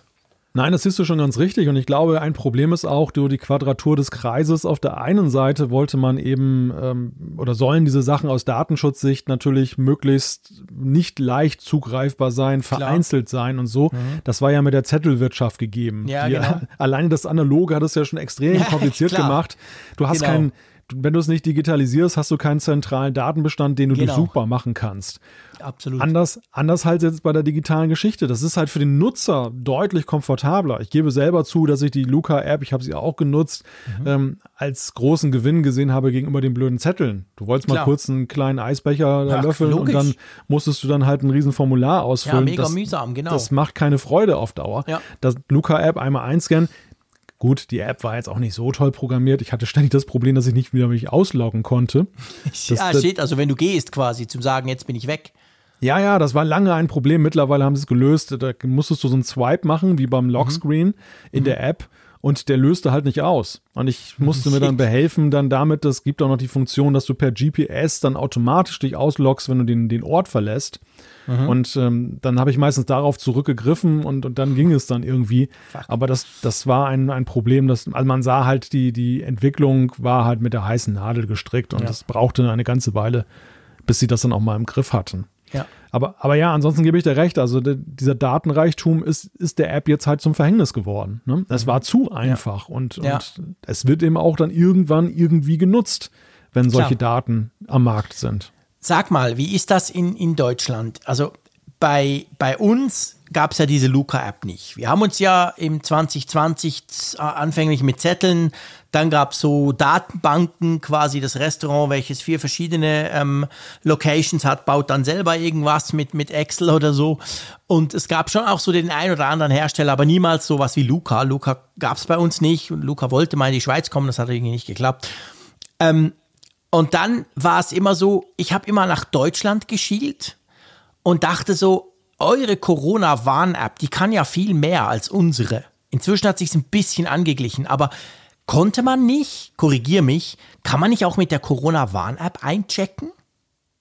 Das kannst du in der Tat. Und eigentlich ist es noch ein ganz anderes Thema, was da auch dem zugrunde liegt. Also die, die Luca-App ist ja eigentlich auch entstanden in der Verbitterung über die Corona-Warn-App. Die Corona-Warn-App ja, genau. war ja, als die Pandemie losging, ging ja sofort die Diskussion los, beziehungsweise Apple und Google präsentierten dieses Framework, diese Exposure Notifications und ähm, die, die Gesellschaft war ja berauscht. Es wirkte wie die Lösung mhm. aller Corona-Probleme, dass du eben durch diese Bluetooth-Technologie und das in das System eingebettet und man muss nur national so einen Aufsatz machen, bei euch die Covid-App, bei uns die Corona-Warn-App und dann, mhm.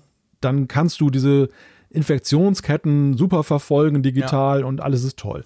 Es hat sich ja. ja schnell herausgestellt, in Deutschland zumindest, dass es eben daran scheiterte, die Leute haben das zwar massenhaft installiert, aber es war so ein bisschen stigmatisiert, Corona zu haben und viele haben dann eben nicht ihre Ergebnisse ja. eingegeben. Bei uns das, das war ein, weil das ja alles das, freiwillig war und anonym. Ja. ja, und das ist nach wie vor so. Also in, in Deutschland haben wir ja. gerade die 100.000 Infektionen pro Tag jetzt hier geknackt. Mhm. Das ist so Krass. der aktuelle Wert. Und äh, ich habe die Tage mal nachgeguckt. Also ein Zehntel oder höchstens dann irgendwie ein Fünftel mhm. Pro Tag dieser Neuinfizierten mhm. teilt halt ihre Ergebnisse dann statistisch dann in dieser Corona-Warn-App.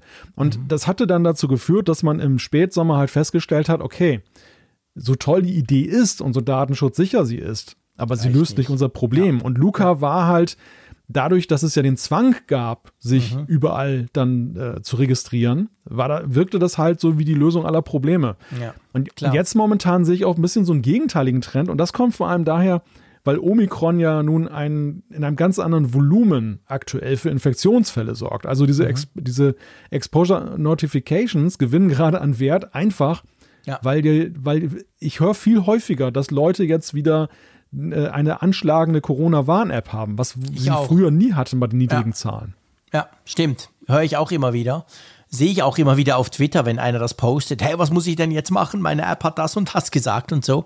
Das stimmt. Das war, das war eigentlich bisher, hast du das nicht so mitbekommen. Also bei uns kann übrigens einfach der, der, der Sicherheit halber, ich habe schnell geguckt, bei uns heißt ja die Corona-Warn-App Swiss Covid-App. Und ja, ich sitze im Homeoffice und gehe nie mehr raus. Ich habe die schon ganz lange nicht mehr geöffnet. Aber wir können inzwischen da auch einchecken. Also diese Funktion wurde bei uns deutlich nach euch, das weiß ich, aber die wurde da auch noch quasi nachgereicht.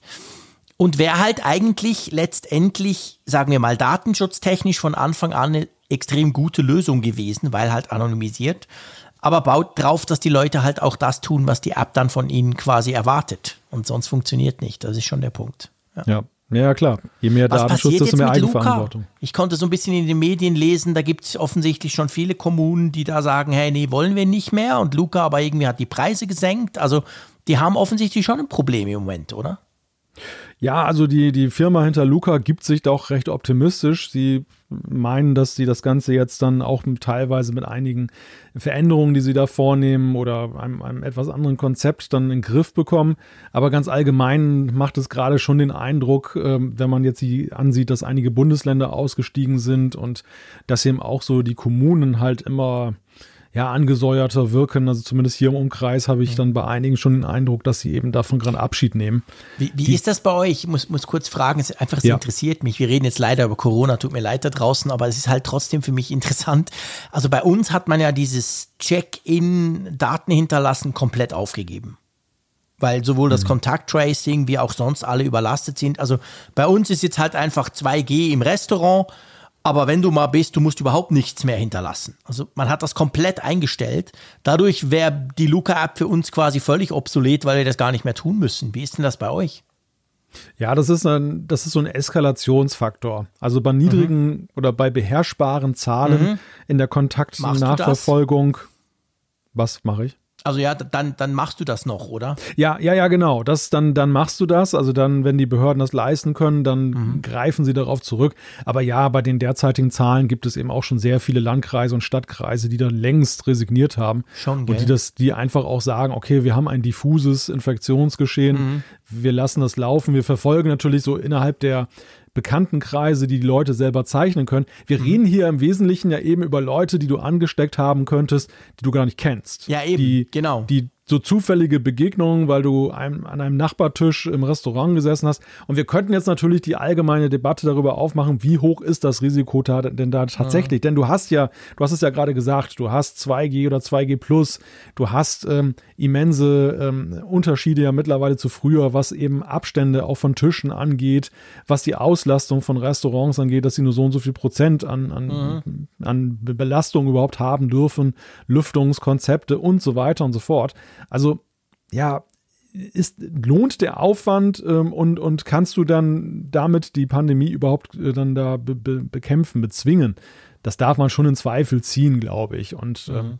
das ist natürlich eben auch so ein Punkt. Und da ist eben diese, diese ganze Geschichte mit der Corona-Warn-App ähm, doch eben ein, ja, vielleicht einfach besseres Instrument, weil du hast mhm. es von gesagt, die Eigenverantwortung der Leute. Klar, man muss natürlich darauf hoffen, dass sie sie nutzen, aber jeder Einzelne, der ja eigenverantwortlich handelt, ist ja ein Gewinn. Das muss man ja auch sehen. Selbst wenn es jetzt viele, klar. selbst wenn viele ihr Ergebnis dort nicht teilen und selbst wenn viele davon, die, die dann halt die Warnung kriegen, dann nicht testen, aber wenn welche testen und dann kommt heraus, dann eben, dann ist es ja. ohne großen Aufwand eben eine Hilfe gewesen. Ja, ja, klar, absolut. Da, da, bin, ich, da bin ich ganz bei dir und das, das ist unbestritten. Also, ja, spannend. Mal gucken, wie das da weitergeht. Ich bin auch, ich bin eigentlich auch ganz, also weißt, wir haben ja noch viel, eigentlich ja noch krassere Fälle. Wir hatten heute 38.000 und wir sind ja ein bisschen kleiner als ihr. Also von dem her gesehen, ein bisschen so ein Zehntel ungefähr. ähm, ja, also von dem her gesehen ist das natürlich schon auch eine gewisse Überlastung auf allen Seiten und bei allen Stellen. Und da passiert im Moment, äh, gerade was das anbelangt, recht wenig. Also wir haben seit ewigen Zeiten es fällt mir jetzt auf, wo wir über Luca sprechen. Bei uns hat man schon ganz lange nicht mehr über die Swiss Covid abgesprochen. Man spricht logischerweise über die Zertifikats-App, weil du die ständig brauchst. Aber sonst diese andere Geschichte, so nach dem Motto, boah, und das Contact-Tracing ist bei uns inzwischen so, so nach dem Motto, ja, rufen Sie mal die Leute an, an die Sie sich noch erinnern. Also das ist eigentlich alles zusammengebrochen. Das funktioniert bei uns im Moment nicht.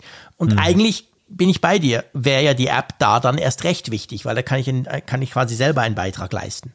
Ja. Gut, kommen wir zu einem erfreulicheren Thema. Naja, eigentlich ist auch nicht erfreulich, aber es ist zumindest nicht Corona und dadurch ist es per se schon mal erfreulich, sage ich einfach mal. Und zwar geht es um Updates. Es geht um Updates bei iOS und bei Android und es geht um eine Umfrage, die quasi gezeigt hat, dass sehr viele Leute durchaus Bedenken haben, Updates einzuspielen, die zum Beispiel sagen, ja, nee, die neuen Versionen, nee, nee, ich warte da vielleicht noch ein Jährchen oder zwei. Und mir ist das drum ähm, aufgefallen beim Durchlesen der verschiedenen News, weil ich so dachte, das ist ja eigentlich ein, wie soll ich sagen, ein krasses Gegen, ein ganz anderes, das ist ganz anders als das, was wir immer sagen. Wir sagen immer, er spielt die Updates ein, das ist wichtig, da sind Security Patches drin und so. Wir machen es auch selber ja immer so.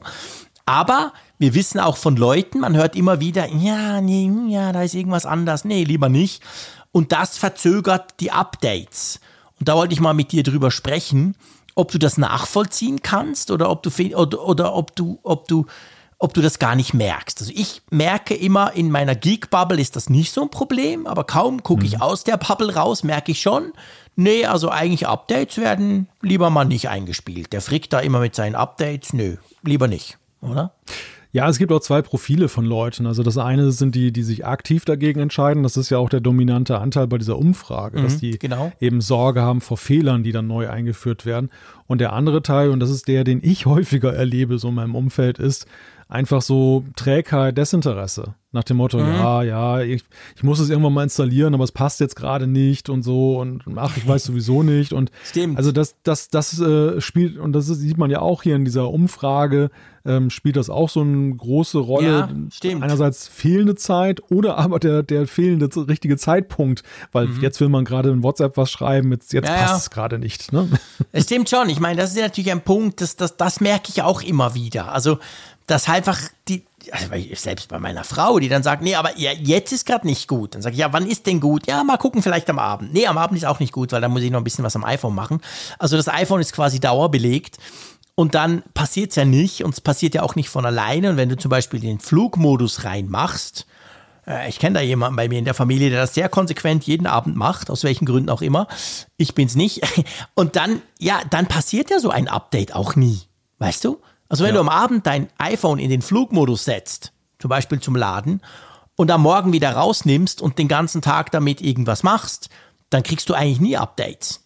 Weil in der Nacht wäre die Möglichkeit, wo das System vielleicht mal checkt, ah, oh, und ich hänge am Strom und cool, komm, ich mach das.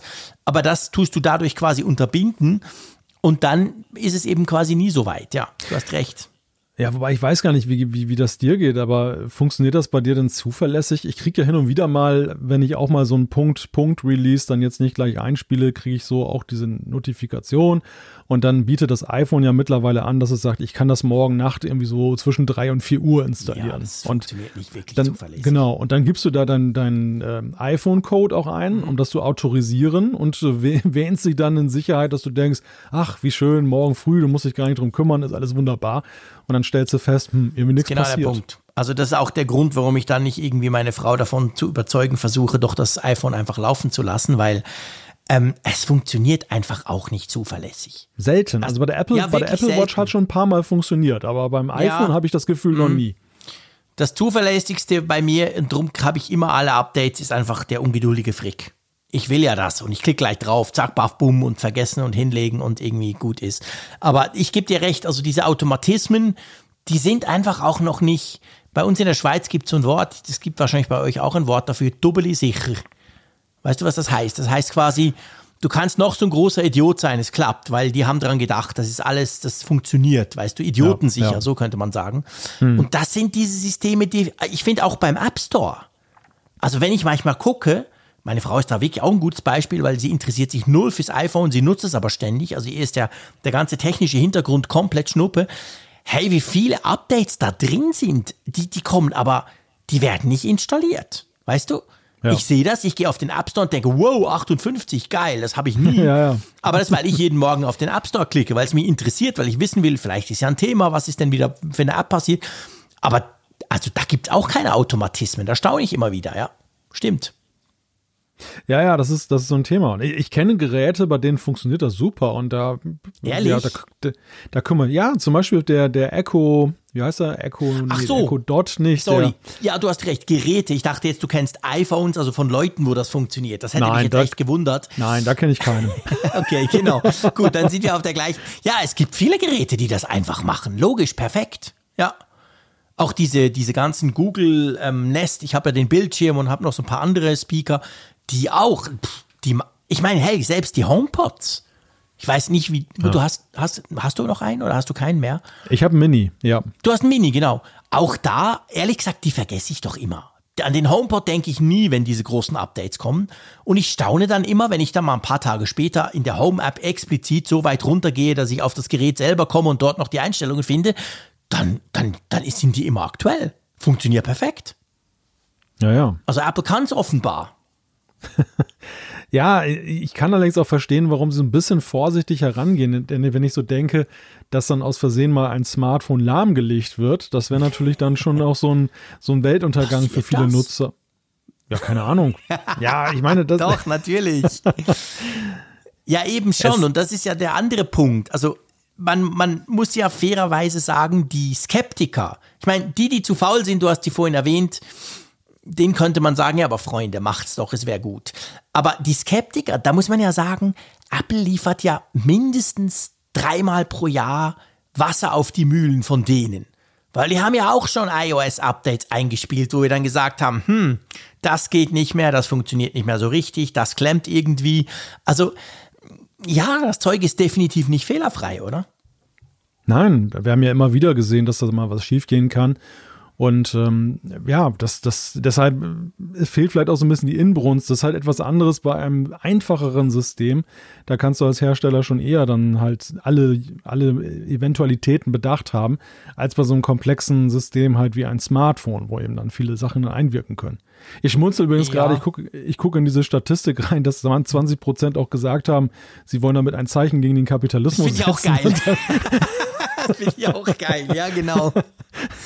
Ich update dieses iPhone nicht. Genau, gegen Apple. Ich habe Als zwar alter gekauft, Kommunist. ich habe zwar ein iPhone, aber nee, das will ich nicht unterstützen.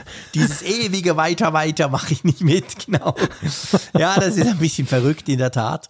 Ja. Ähm, Nein, aber die, die Sache mit den Fehlern ist natürlich so eine Vertrauenssache.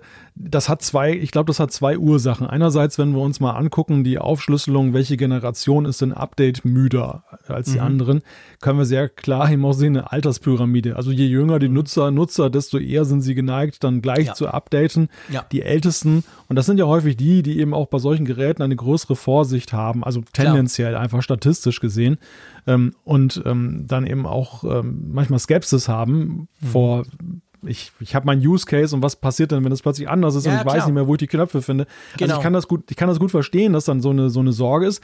Der zweite Punkt ist einfach aber auch die Historie, weil wir haben ja schon gesehen, eben auch gerade mit einigen iOS-Versionen, Ja. dass es heftige Diskussionen gab, dass viele Leute sich geärgert haben, oh Gott, hätte ich mal nicht geupdatet, plötzlich gibt es Fehler und Sachen, die Mhm. vorher funktionieren, funktionieren nicht mehr.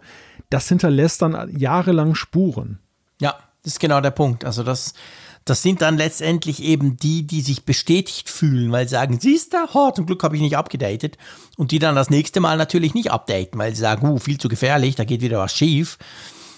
Das ist so. Und ich meine, man, man konnte ja jetzt sehen, es gibt ja jetzt parallel zu dieser Umfrage, gibt ja auch die Statistik, die zeigt, dass zum Beispiel iOS 15 jetzt nach ein paar Monaten, wo das ja draußen ist, schon signifikant weniger Installationen hat als iOS 14, 13 und die davor. Also man merkt, das liegt zwar auch am Grund, dass man ja nicht zwingend muss, da kommen wir vielleicht noch dazu, aber man merkt schon, diese Betriebssystemversion ist offensichtlich nicht so zwingend, dass die Leute alle sagen, ja klar, muss ich haben, weil ich will dieses und dieses Feature, oder? Ja, die Neugierde auf neue Features ist natürlich auch mal ein schöner Antriebsmotor. Dass, dass ja. wenn, wenn, du den Leuten sagst, hey, du hast ein Gerät gekauft und jetzt kriegst du plötzlich Mehrwert kostenlos mhm. dazu, dann äh, ist die Neigung dann noch. das, ja, ich glaube auch, wenn du es aufschlüsseln würdest, das macht diese Umfrage jetzt ja nicht, aber wenn du es aufschlüsseln würdest, nach welche Versionen werden wie schnell äh, gleich installiert, dann, dann würden, würden wir die Wette wahrscheinlich gewinnen, wenn wir sagen, dass die Hauptversionen natürlich an Platz 1 sind, dass ja. ähm, featurereiche Punkt-Releases dann an Platz 2 sind und dass die Punkt-Punkt-Releases, die eigentlich besonders wichtig sind, weil sie häufig ganz kritische Sicherheitslücken schließen, genau. ganz, ganz hinten sind, weil ja. die Leute gucken vielleicht dann mal so rein in das Update, in den Update-Tab und sehen, naja, schließt irgendeine Sicherheitslücke, die nicht genau benannt wird. Genau, was so, ist denn so da what, neu? Ne? Zack, ja. ja, so what, ganz genau, ja. Ja, genau. Und jetzt ist es ja so, wir haben ja bei iOS 15, das muss man der Fair, Fair, Fairness halber natürlich auch noch erwähnen, wir haben ja bei iOS 15 das erste Mal den Fall, dass du, ich sage mal, nicht zwingend updaten musstest, um die neuesten Security Patches auch weiterhin zu kriegen. Apple hat ja mit iOS 15 iOS 14 quasi noch daneben laufen lassen und auch gesagt, ja, iOS 14 kriegt auch noch Updates. Das, das war ja auch was Neues. Ich könnte mir auch vorstellen, dass das vielleicht noch eine Rolle spielt, oder? Ja, klar. Also wir hatten ja seinerzeit über diese neue Möglichkeit ja auch diskutiert und die fanden sie ja ganz charmant. Also einerseits im Business-Kontext, wo dann ja auch die Sorge ist vor Ausfällen, dass man da sagt, ähm, man muss jetzt auch nicht dann irgendwie was verändern, was wiederum genau. Probleme dann zu Problemen führt es ändern sich ja häufig eben bei den großen Schritten zwischen 14 und 15 und, und den anderen mhm. Hauptversionen, ändern sich ja auch APIs, Apps müssen manchmal erst angepasst werden, dass sie wieder so laufen, wie sie vorher liefen, weil einfach sich dann da Schnittstellen geändert haben und so. Und dieses Risiko hast du nicht, wenn du in der Hauptversion bleibst. Wenn du, wenn du mhm. auf der einen Seite sicher sein willst, dass du die Sicherheitslücken schließt, aber gleichzeitig eben nicht dann die Risiken eingehen willst einer größeren Veränderung. Ja, ganz genau. Und da will jetzt Apple versuchen, quasi noch so ein bisschen durch kommunikative Maßnahmen die Leute davon zu überzeugen, dass sie, dass sie doch vielleicht trotzdem von iOS 14 auf 15 updaten, oder? Ja, also ich, ich schmunzel, weil ich, mir, weil ich mich gerade frage, wie diese kommunikativen Maßnahmen aussehen. Im mildesten Fall sind es natürlich so Informationskampagnen, aber ähm, wahrscheinlich ist es eher, dass man häufiger mal eine Push-Notifikation bekommt, die Ich denke auch, hinweist. das wird irgendwas auf dem iPhone sein, so quasi, hey, da ist doch ein Update und du denkst dann, hä, was denn? Ah, dieses blöde iOS 15. Und das kommt dann so oft, bis du irgendwann mal klickst und dann, das wäre so der Microsoft-Weg. Die machen es ja manchmal auch so. Ähm, ja, irgend, aber es zeigt halt schon, also offensichtlich hat Apple gegenüber von Ars Technica in einem Interview hat, hat ein, ein, ein, eine Spokesperson, wie es so schön heißt, also ein, ein Firmensprecher erwähnt, dass dieses iOS 14 Security Update geht weiter Programm, sage ich mal, eigentlich nur temporär wäre. Also so quasi zu sagen, hey, ja, das haben wir schon gemacht, aber Freunde, das hört dann mal auf. Ihr werdet nicht drum rumkommen, mittelfristig auf iOS 15 zu gehen, oder? Ja, es ist ein Spagat, den Apple da geht. Also Extrem. einerseits, einerseits haben sie ja schon gesehen, dass die Skepsis gegenüber neuen Hauptversionen gewachsen ist. Mhm. Und ähm, sie wollen natürlich ungern in die Schlagzeilen kommen, dass ihre Geräte unsicher sind, weil sie den Nutzern halt Fall. so Fixes vorenthalten, da sie eben auf die neue Hauptversion gehen müssen. Aber ähm, ja, klar, es kann natürlich nicht in ihrem Interesse sein, dass die Leute da jetzt ewig verharren, ohne Not. Nee. Ist klar, es gibt die, die alten auslaufenden Geräte, klar, die zum Beispiel nur zuletzt iOS 12.5.1 unterstützen, mhm. da ist es was anderes. Aber die, die aktuellen Geräte sollen ja möglichst eben auf die neuen auf die neuen ähm, Versionen gehen, um eben auch zu partizipieren an den neuen Sachen und weil es für die App-Entwickler ja auch eine große Sache ist. Also die leiden ja auch darunter mit, wenn zum Beispiel iOS 15 sich nicht durchsetzt, weil sie schlichtweg mhm. dann die neuen APIs nicht implementieren können für alle. Sie müssen dann ja. damit leben, dass sie dann rückwärtskompatibel sind und können Features dann nicht implementieren und dann müssen dann immer eine Abfrage machen, hat der Nutzer iOS 15? Wenn nein, dann zeige ihm das langweilige User Interface weiterhin ja, und genau, so. Genau, genau, stimmt. Ja, und, das, das ist, und das war ja immer ein Benefit für Entwickler dass du gerade gegenüber der Android-Welt zum Beispiel, genau. wo, wo bei, in der Android-Welt musst du un, oder hat sich ein bisschen geändert, aber lange musstest du unendlich rückwärtskompatibel mhm. sein, um möglichst viele Geräte Nutzer Klar. zu erreichen. Und bei, bei iOS konntest du, es gab ja einige Entwickler, die, die waren ja sogar so, dass sie gesagt haben, okay, ich stelle den Support jetzt für die letzte Version ein. Ja, ich mach, genau. Ich, ich nutze nur, nur noch das neueste iOS. Weil man ja wusste, dass die große Mehrheit der Leute relativ schnell aktualisiert. Ich meine, das ist immer noch so. Ich will jetzt hier nicht, nicht dass so aussieht, als, als hätten die Leute komplett ein, eingestellt zu updaten. So ist es definitiv nicht. Aber es hat sich halt ein bisschen verändert und ein bisschen ins Negative im Sinn von, dass die Leute immer gleich das Neueste draufknallen. Genau. Gut, also ihr dürft uns gerne schreiben übrigens zu dem Thema. Wie, habt, wie handhabt ihr das? Seid ihr auch so geekmäßig unterwegs wie Malte und ich, dass ihr euch die Updates sowieso gleich kalt und drauf spielt? Oder seid ihr da vorsichtiger oder habt ihr da irgendeine Strategie, wie ihr das macht? Würde uns also durchaus interessieren. Wäre perfekt auch für die Feedback-Sektion geeignet. Also wenn ihr mögt, dann könnt ihr uns da natürlich gerne schreiben. So, ihr habt ja schon das habt ihr quasi schon gemacht. Ihr habt ja schon abgestimmt und zwar habt ihr abgestimmt bei der Umfrage der Woche. Und genau zu diesem Punkt kommen wir noch. Letzte Woche wollten wir nämlich wissen, lieber Malte. Wir wollten wissen, ob ihr die Funktion iCloud Private Relay benutzt. Und dann gibt es da ähm, bei knapp 2000 Teilnehmern gibt's ähm, 41 Prozent, die sagen Nein und 38 Prozent, die sagen Ja. Also hält sich fast die Waage. Spannender finde ich ja, rund 16 Prozent haben gesagt, kenne ich gar nicht. Ja, aber das halte ich eigentlich gar nicht mal so für so bemerkenswert, weil ich tatsächlich glaube, dass das so ein Feature ist, was, was nicht so ins Auge gestochen ist. Es kam relativ spät in der Keynote, es gab viele andere Features, die eher ins Auge gingen und ähm, dass das nicht bei jedem angekommen ist und nicht jeder guckt ja die Keynotes oder informiert sich dann hinterher darüber. Also das, ja, ich das hätte sogar, gestimmt, also ich hätte sogar eigentlich mehr erwartet, weißt du, dass das ja. gar nicht kennen. Ich meine, klar, wir, wir wissen, wir haben eine Apfelfunk-Community, die ist natürlich extrem gut informiert, die kümmert sich auch drum, die interessiert ja. sich auch für solche Sachen, logisch. Jedenfalls die große Mehrheit, die dazuhört. Aber von dem her hätte ich trotzdem so, also ich wahrscheinlich, wenn man es außerhalb, außerhalb der Apfelfunk-Bubble fragen würde, würden da noch viel mehr sagen, kenne ich nicht, oder? Ja, das glaube ich auch. Und ich glaube, es werden auch dann weitaus weniger, die sagen, ja, ich benutze das schon. Also ich, ich war, mhm. ich war tatsächlich positiv überrascht oder ja. die, über die, die hohe Quote von 38 Prozent, die das schon nutzen, die Funktion. Ähm, denn ich würde mal behaupten, wenn du draußen fragst, außerhalb der, der Apple, ähm, Blase, dann, dann stellst du eben auch schnell fest, so verbreitet ist das längst noch nicht. Ja, genau. So, diese Woche wollen wir von euch natürlich etwas zum, also was heißt natürlich, wir haben einfach ausgewählt, zum natürlich. aktualisierten, vielleicht ähm, kommenden iPhone wissen. Und zwar Pille statt, statt Notch nennt sich die Frage im iPhone. Bist du dabei? Genau, und da könnte sagen, ja, vielleicht, nein und weiß ich nicht. Genau, also vielleicht wäre dann so quasi mal abwarten. Die sollen zuerst mal was zeigen. Und ähm, ja, das interessiert mich durchaus, ob ihr euch das vorstellen könntet. Ihr könnt natürlich auch auf den Link klicken, wenn ihr wollt, den wir in den Show Notes drin haben. Da könnt ihr euch ein Bild davon machen, im wahrsten Sinne des Wortes. Da gibt es ja eben solche Bilder, die gemacht wurden, wie es eben aussehen könnte, weil ich könnte mir durchaus vorstellen, der eine oder andere, der weiß ja jetzt noch nicht unbedingt, wie das denn vielleicht aussieht. Also ja, mal gucken, was ihr da vom, vom, von diesen Gerüchten rund ums kommende iPhone haltet. So, wir haben noch easy peasy Zeit für ein bisschen Feedback, mein Lieber. Genau. Möchtest du Soll da mal loslegen? Was, ja, leg doch gleich los.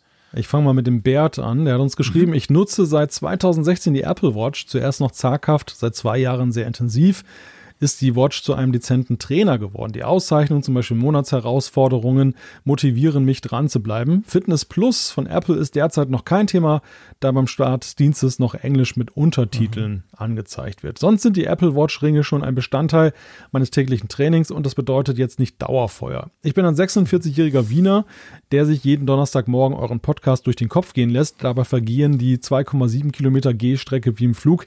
Ihr seid also auch ein Teil meines Trainings.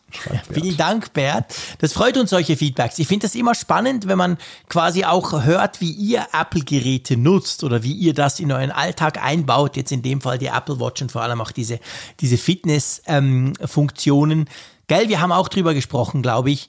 Diese, diese Ringe, das war schon, das war schon ein Geniestreich von Apple. Ich glaube, das darf man sagen, oder? Absolut, ja. Dass sogar ja, das wir zwei drauf achten, irgend sowas in dem Bereich zu machen. Das würden wir die, niemals ohne diese Gamification, oder? Das ist, genau, das ist der Punkt. Das ist die, die ultimative Gamification letztendlich von Bewegung, die Apple da ja. eben herbeigeführt hat. Definitiv. Ja.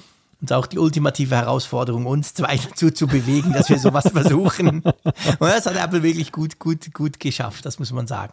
Ich krieg schon ja. Muskelkater, ich krieg schon Muskelkater von der Vorstellung, dass wir beide virtuell mitlaufen bei 2,7 Kilometer. Ja, das stimmt. Ich habe mir das auch überlegt. Ich dachte boah, puh, nicht schlecht.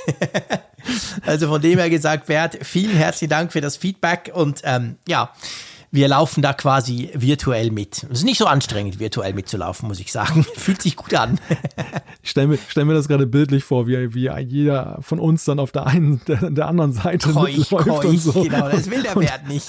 Und, und, am, und am Ende der Strecke sagen wir ihm dann, du hast deine AirPods zu Hause vergessen. Wir sind echt. ja, genau. Mal gucken, das würde ich wahrscheinlich nicht aushalten.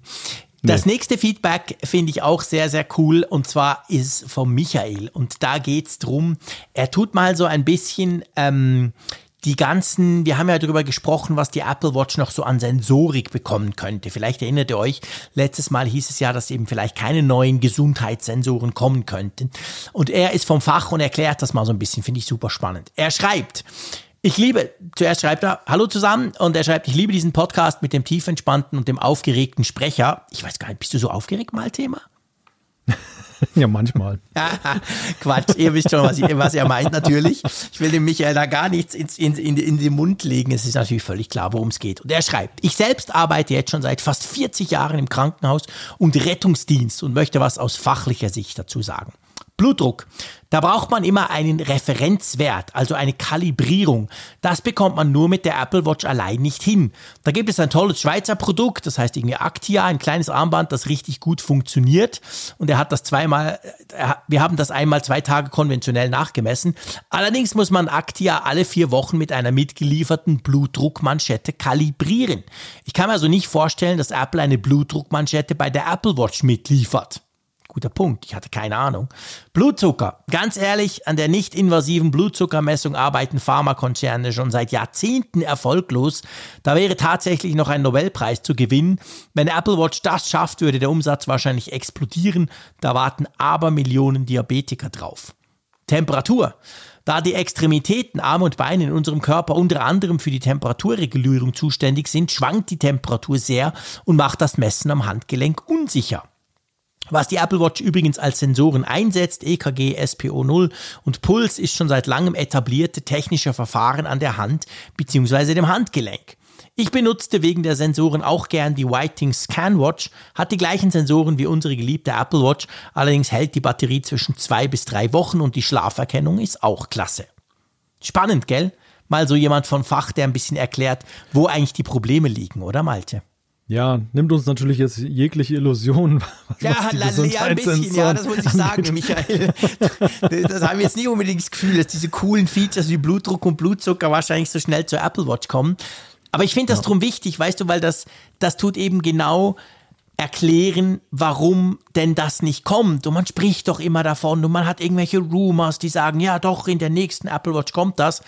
Aber offensichtlich sind ja eben die Probleme doch deutlich, deutlich größer als nur, dass das Apple nicht einfach so hinkriegt. Und sie sind ja auch nicht die Einzigen, die das versuchen, oder? Ja, nein, das sind sie nicht. Und äh, es zeigt sich am Ende, dass man natürlich, ähm, Apple-Geräte sind ja auch mal so ein bisschen Star Trek. Also da steckt ja manchmal eben auch diese, die, diese Wunder der Science Fiction scheinbar drin. Mhm. Und ähm, das ist bei den Gesundheitssensoren der Apple Watch eben auch. Also wer, die, wer Star Trek mal geguckt hat, man denkt an den Tricorder, das tolle Gerät, womit man mhm. eben Menschen abscannen kann, Mediziner.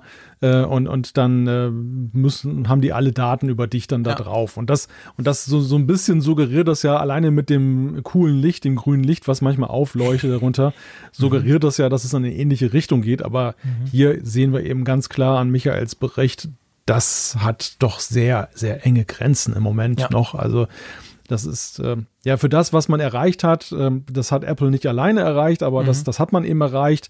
Aber ansonsten ähm, erschöpft es sich halt schnell. Ja. Und ja, gut, wir haben natürlich auch zuletzt ja schon gesehen, dass dann mitunter dann eben auch Sensoren kommen, die wir eher auf Strecke als unspektakulär erleben, mhm. wie jetzt mit dem, mit dem Blutsauerstoff.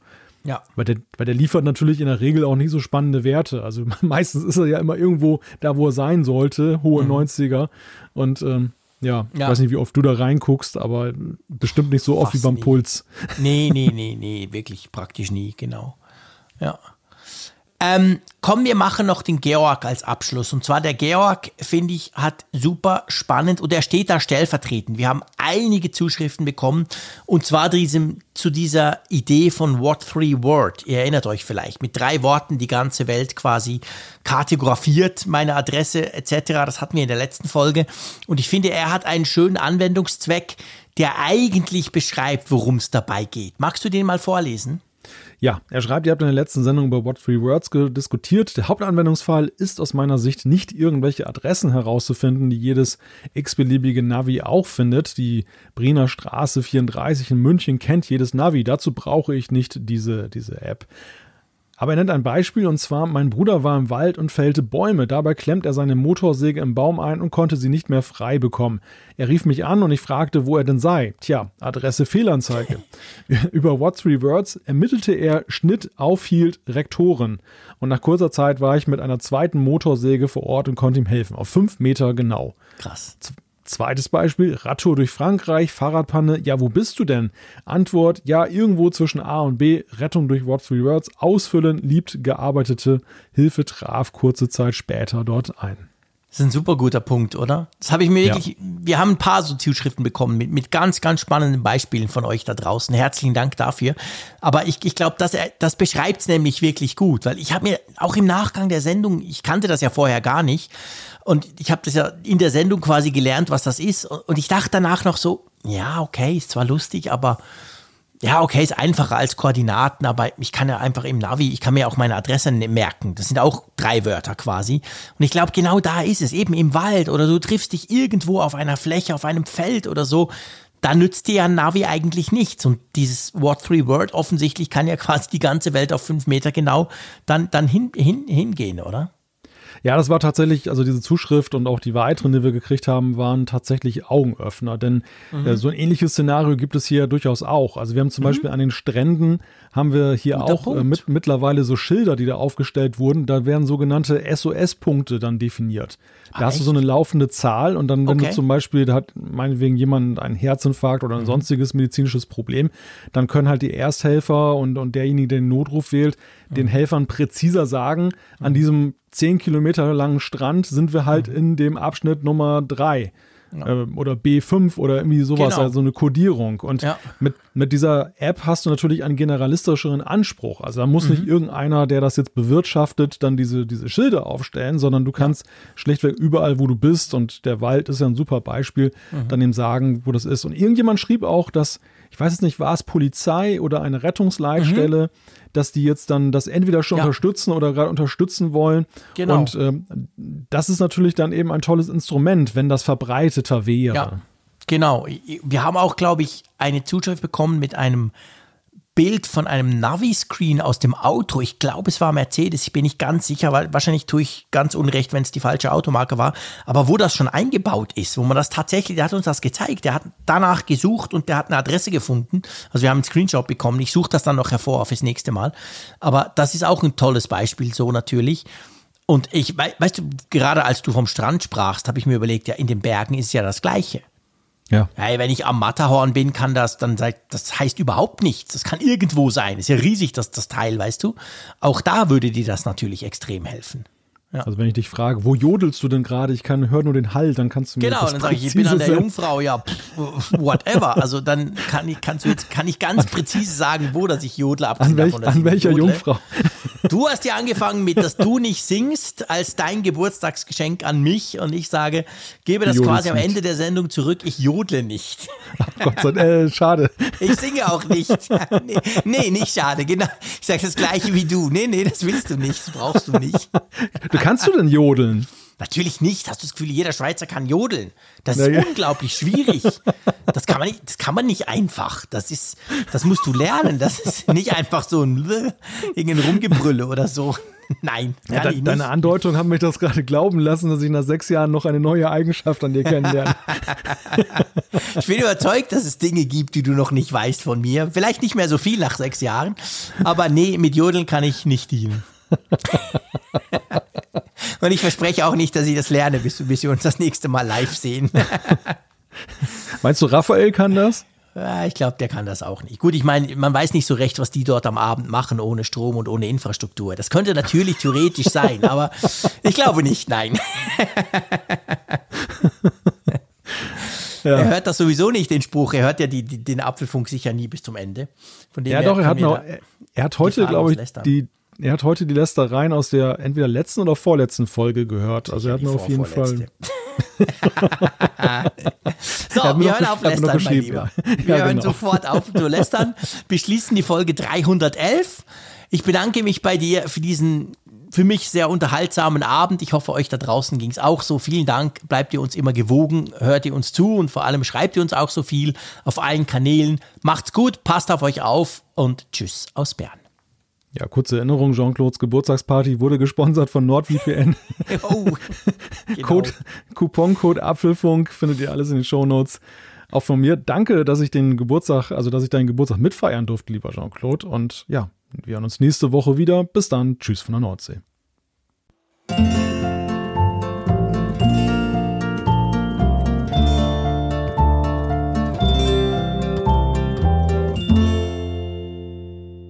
Auf Empfang mit Funkgerät, der App zum Apfelfunk. Lade dir jetzt Funkgerät für iOS und Android kostenlos im App Store und bei Google Play.